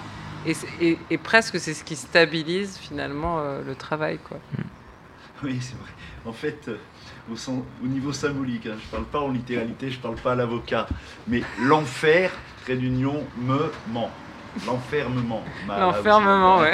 Symboliquement, en Corse, il n'est pas là puisque tu as une relation quasi naturelle à la transcendance. Et qu'est-ce qui donne la, la- la relation à la transcendance qui désembue de l'enfermement Ouais. C'est le paysage, c'est l'atmosphère, Ouais. c'est les gens, ce sont les chants aussi. Ouais, les chants, ouais. Et, euh, et ça, c'est ça, c'est intéressant. Ça, c'est intéressant, le- l'enfermement symbolique. Non mais moi, euh, par exemple, toutes les périodes qui ont été plus difficiles et tout ça, le seul endroit où j'étais bien, c'était en Corse, c'était dans la nature. euh, et, euh, et, quand on m'a proposé de faire le prochain album que je vais faire là sur, sur la Corse, je me suis dit mais génial, en fait, tout d'un coup, je vais pouvoir aussi partager cette dimension-là que j'ai pas parce que je fais de la chanson pop française, parce que voilà, je fais bah, tout d'un coup, je vais pouvoir partager aussi cette dimension. Donc, du coup, la nécessité d'aller enregistrer des sons de nature, euh, d'aller euh, enregistrer des instruments traditionnels qui vont, même si le disque est hyper pop, mais vont euh, colorer à certains endroits. On va faire des interludes, on va, on va faire ressentir, on va voyager en fait dans les sons. Donc, Quand tu parlais de, bruit, ou tu vois, le bruit, en fait, c'est l'activité humaine d'une certaine manière, ce que tu disais tout à l'heure. Mais le bruit, en fait, tous les sons pour moi sont sont exploitables. Et en, et, Corse, du coup, ces atmosphères-là, je vais pouvoir aussi les mettre dans le disque et, pouvoir porter aussi euh, cette idée de, de, bah, l'atmosphère du lieu, de la géographie, de là où on est. Euh, Évidemment, t'as pas les mêmes sons dans le Cap Corse que dans mon petit village euh, au-dessus de Corté ou dans la montagne, etc. Enfin, ou dans le port de Bastia, ou tu vois. Mais là, sincèrement, le projet mérite d'être suivi parce que ce que, ce que j'en entends, ce que j'en comprends, ce que j'en pressens, c'est qu'il va être situé à la confluence de la culture populaire et de Ouais. la pop culture. Ouais. Et donc ce mélange culture populaire, pop culture, il existe très peu en France, puisque où tu as des branchés. Si, il y a la dialectique de la pop. euh, Ouais, hein, ouais, ouais, complètement. Mais là, aussi, c'est aussi tout le travail euh, qu'il y a eu sur la folk aux États-Unis euh, dans les années 60, en fait, d'une certaine manière. C'est aussi, enfin, ce qu'a fait Dylan, hein, finalement, Avant d'électrifier, ouais. avant d'électrifier, mais après, euh, mais après aussi, en fait, finalement, quand on y Oui, pense. oui, bah, en fait, euh, on, on dit que on dit qu'il a introduit le verbe dans la dans la enfin dans, le- dans le rock, hein, Mm. Dylan en gros. Ah oui. Mais je crois que Dylan t'appelle d'ailleurs. Bon ben euh, Inferno Veritas Voilà. et on va faire une petite pause musicale, un hommage à la Corse. Ah, Avec, euh, lentement avec, Bertrand Belin, avec Ah Bertrand, Ber- non, avec non. Ber- Bertrand Belin, lentement et Barbara.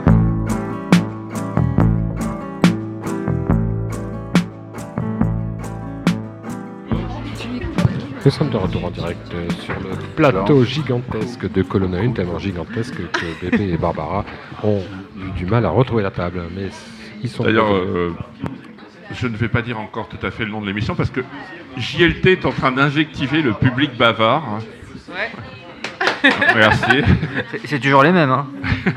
Alors nous sommes de retour. C'est extrêmement animé. Delta, Back, back. L'émission deux colonnes à la une avec euh, un Bébé. infatigable euh, Caméraman. caméraman, euh, Daniel à la caméra de Radio Delta TV.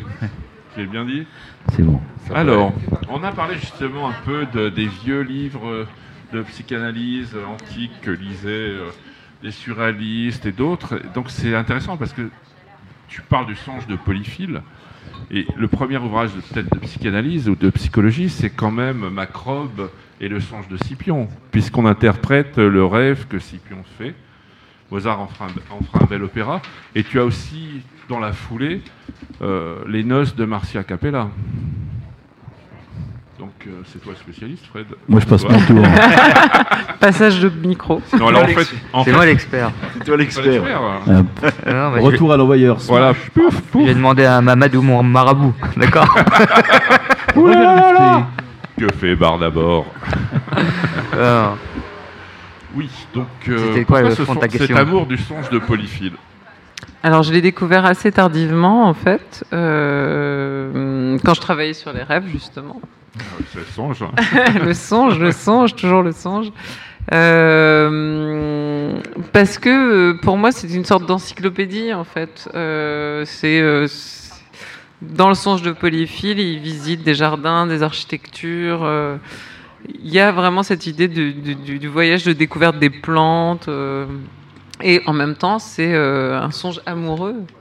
Et c'est comment retrouver l'être aimé en songe, etc. Donc il y avait plein de dimensions en fait qui m'intéressaient dans cette acception du songe qui est tout d'un coup, Très, Enfin- rena- très renaissance d'ailleurs. oui, très renaissance, voilà. Et bah, je sais pas, j'ai trouvé en fait euh, de façon assez euh, directe, j'ai trouvé ça très euh, galvanisant, c'est-à-dire pour moi c'est un accès à la, à la connaissance en fait. L'idée du songe est un accès à la connaissance. Et je pense que c'est cette dimension-là qui m'intéressait dans le songe de Polyphile. Et puis, puis voilà, il y a tous les aspects poétiques aussi du, du songe. Et surtout, tout est dessiné en fait. Il y a des gravures merveilleuses euh, dans le songe de Polyphile. En fait, tout a été dessiné, donc c'est aussi, la- c'est pas que la dimension littéraire finalement, mais c'est aussi cette euh, ce- cette façon de recréer des espaces, de montrer les choses à Mhm. travers le rêve en fait, qui m'intéressait dans le songe de. Polyphile. Bah, D'ailleurs, c'est l'ouvrage le plus demandé chez les collectionneurs de, de livres antiques anciens. Ouais. Le songe de. Polyphile. Alors, j'ai un ami qui devait venir d'ailleurs avec l'un d'entre eux qui n'a pas pu, c'est dommage. On aurait vu une édition originale.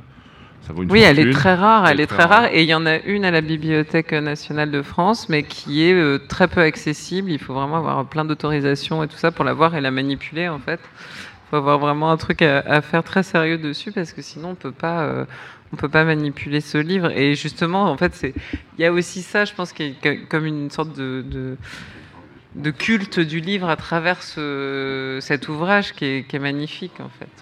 D'ailleurs, Comme un euh, grimoire en fait. Tu as lu quelle édition C'est de l'imprimerie nationale Non, alors moi, j'ai, j'ai- du coup, j'ai acheté une édition, euh, l'édition qu'ils vendent, euh, voilà, qui est, qui est petite, qui est pas En du poche, tout au qui format, sortie, ouais, ouais, celle alors, qui est C'est intéressant parce qu'avant, tu devais payer quand même euh, cher. Et c'est un ouvrage que j'in- euh, j'invite tous les, tous les francs-maçons qui ne l'ont pas lu à le lire, Le songe de Polyphile, parce que c'est intéressant.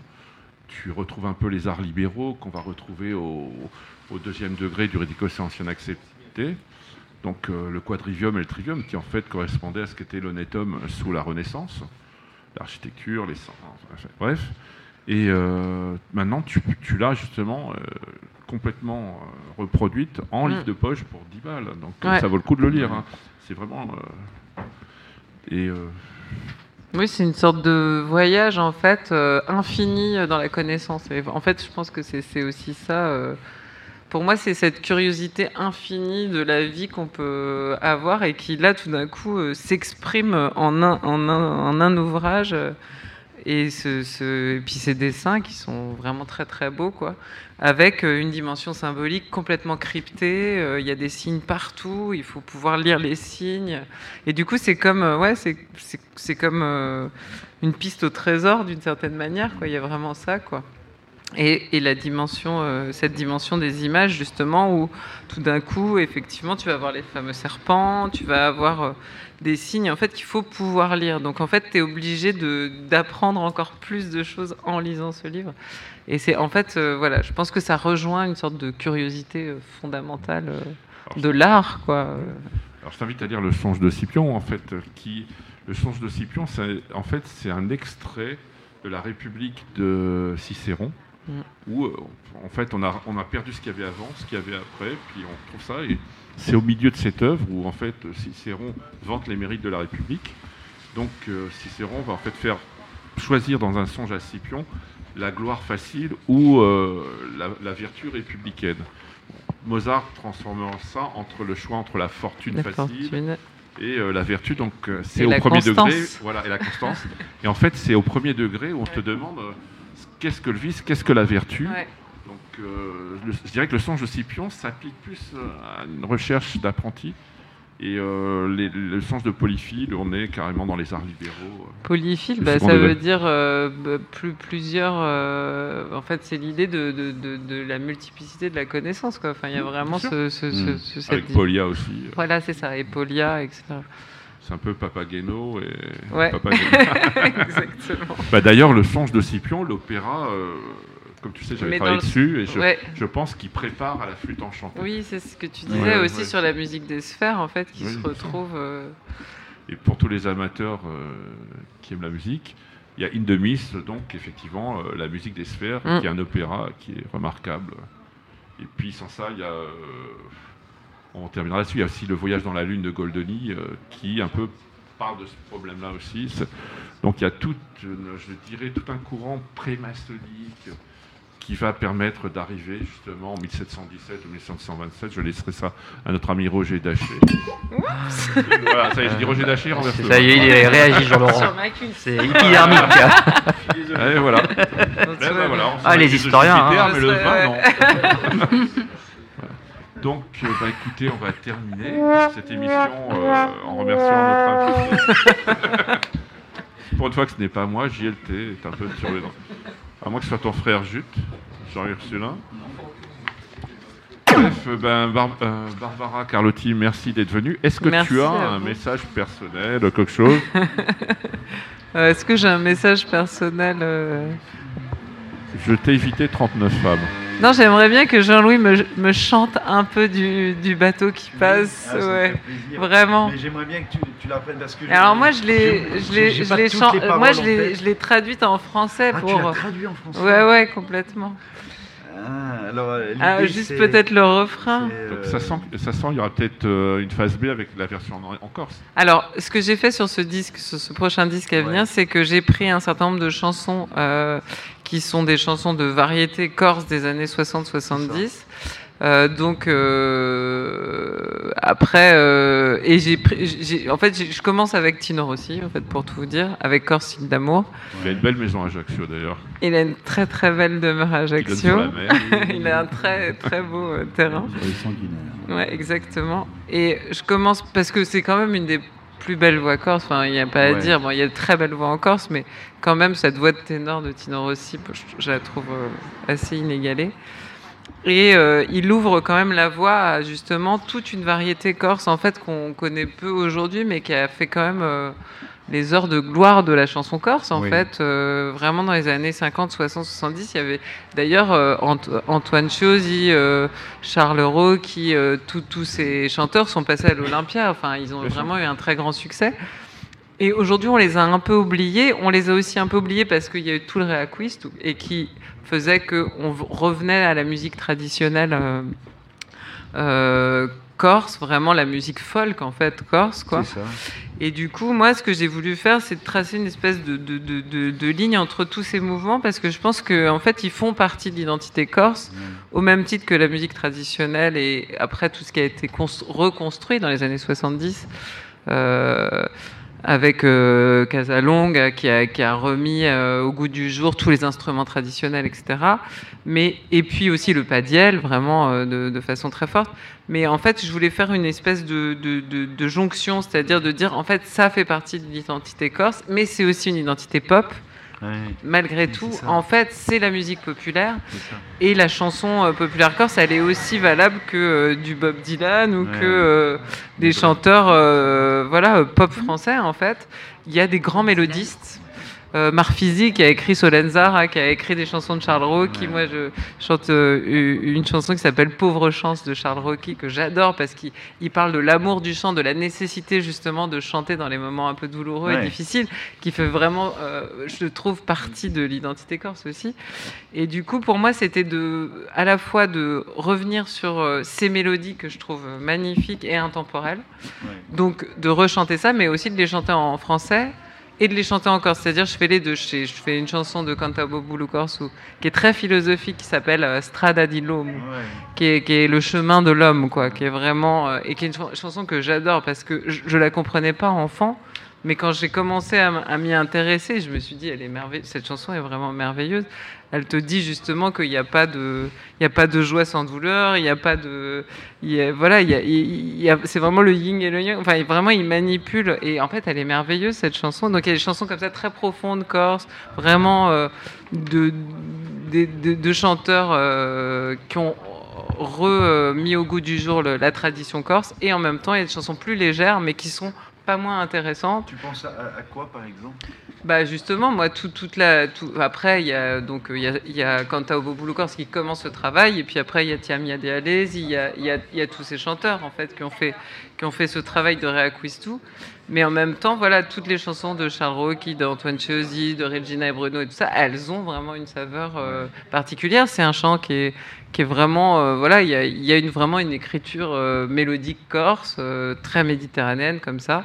Alors qui va sans doute puiser aussi dans euh, euh, la chanson napolitaine, qui va, qui va puiser aussi dans, dans, dans, dans la chanson méditerranéenne. N'as en fait, au- génoise. Au, sen- au sens plus large.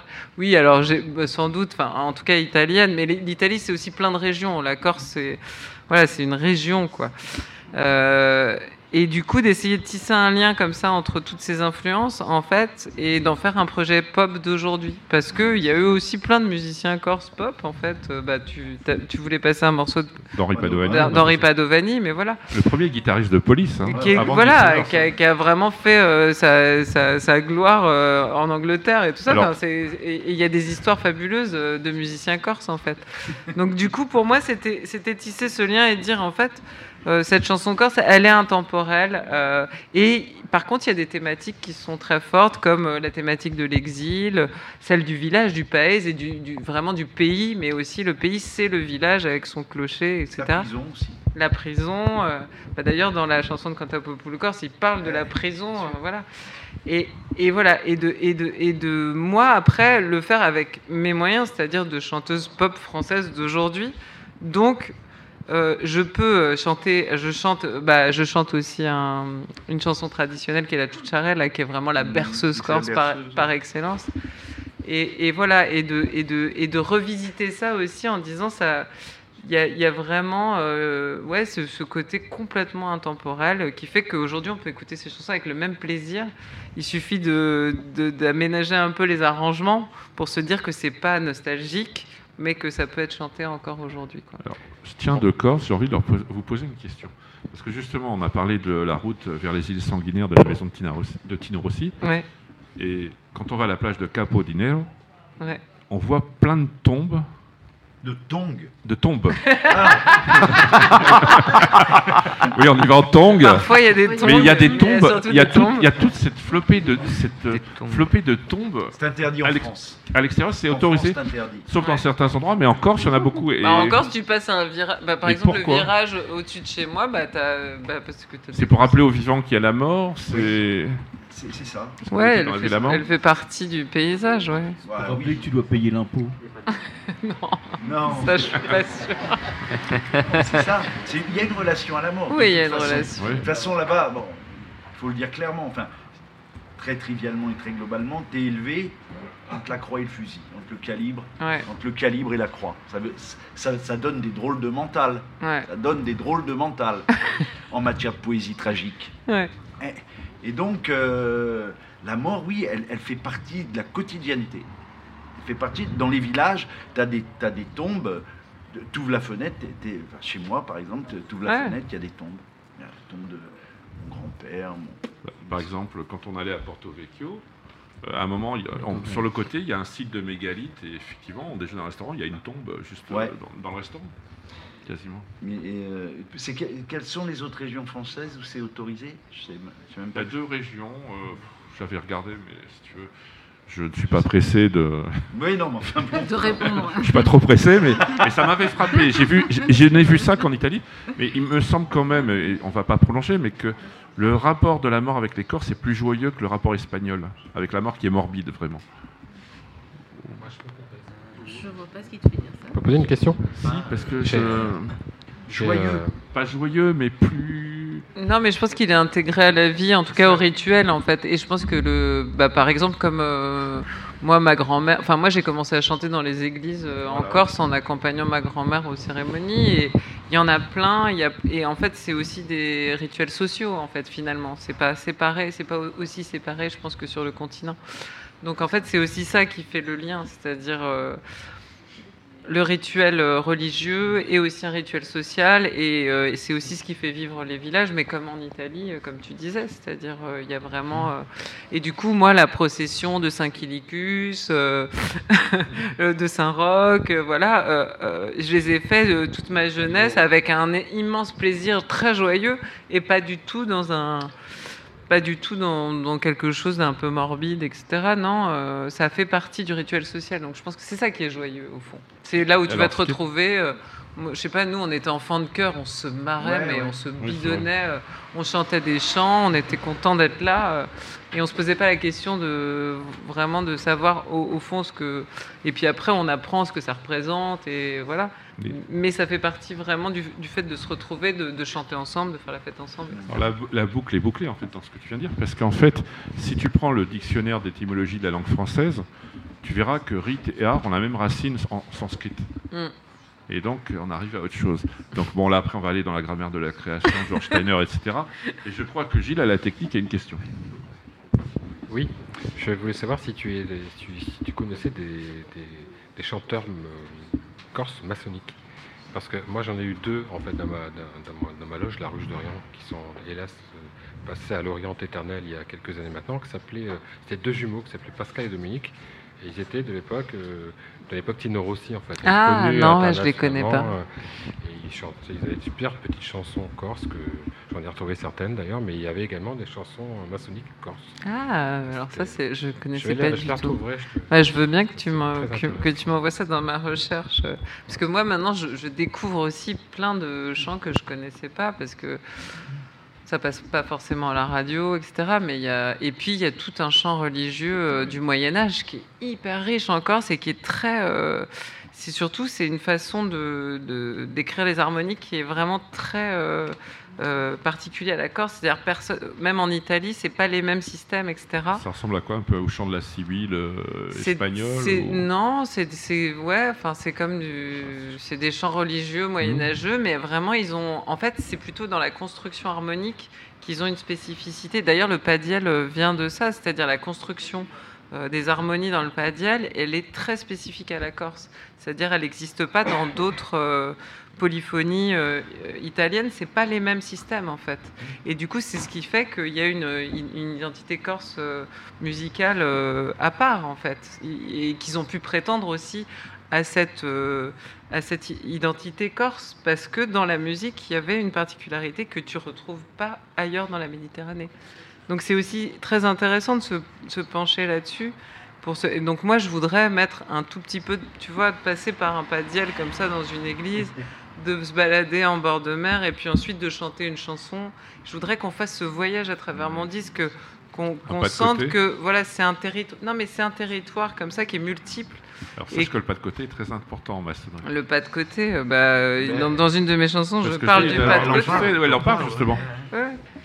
Et d'ailleurs, j'espère qu'un jour, Jean-Louis, je ne sais pas si tu connais de. Moi, j'aimerais bien visiter euh, cette loge corse qui se réunit en altitude. euh, L'été L'été. C'est pas une loge, hein, vraiment. c'est Pas une un- loge. Si, mais il y a une loge qui se réunit. C'est une euh, fraternité. Oui, mais il y a une loge aussi, euh, bon, on y reviendra. Moi, je saluerai juste, euh, je t'enverrai le livre de Ma- Marie Ferranti Ah qui ouais, vit à Saint-Florent. ouais, ouais, qui vit à. Saint-Florent, d'ailleurs, où il y a un magnifique festival. d'ailleurs. Nous allons Non, terminer. Jean Alors, rituel C'est de Jean fin, Laurent alors et comment Jean ça se Laurent. passe J'ai dérogé au rituel ignoble.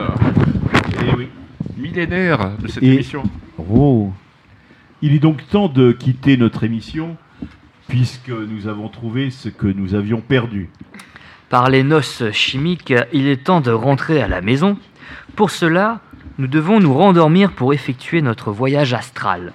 Ok, tournicotant, tournicota, je remets en route la Dream Machine. Comment avez-vous trouvé ce qui a été perdu? Hmm, Nous avons surfé sur de nouvelles vagues d'herbes mauves, sous un soleil de plomb qui semblait nous provoquer en duel. Nous avons rencontré alors un serpent vert qui nous a montré quel phénomène composite nous devions trouver. L'idéal s'est alors révélé à nous. Parmi tous ces meubles Baos, ne divisons plus notre joie d'aller vers ce nouvel ordre. Nous avons rassemblé ce qui était épars, le masculin et le féminin ne faisant qu'un, égrégore alchimique du rubis, pour répandre la lumière de l'amour. L'amour sauvera le monde Bon, plus sérieusement, qu'as-tu à proposer Bar d'abord?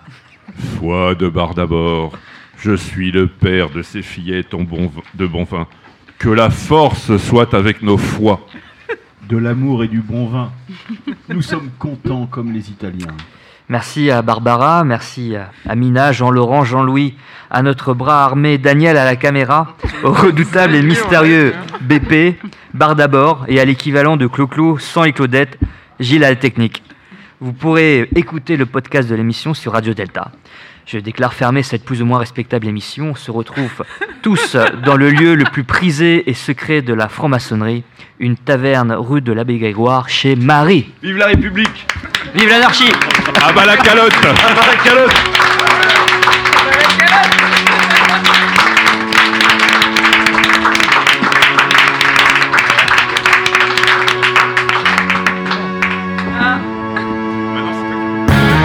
Deux colonnes à la une, des invités, de la musique, des francs-maçons, le tout sur Radio Delta.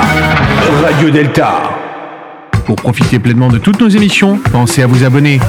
Suivez les liens en bas de page de nos émissions et profitez de l'intégralité de la radio quand vous le voulez et où vous le souhaitez.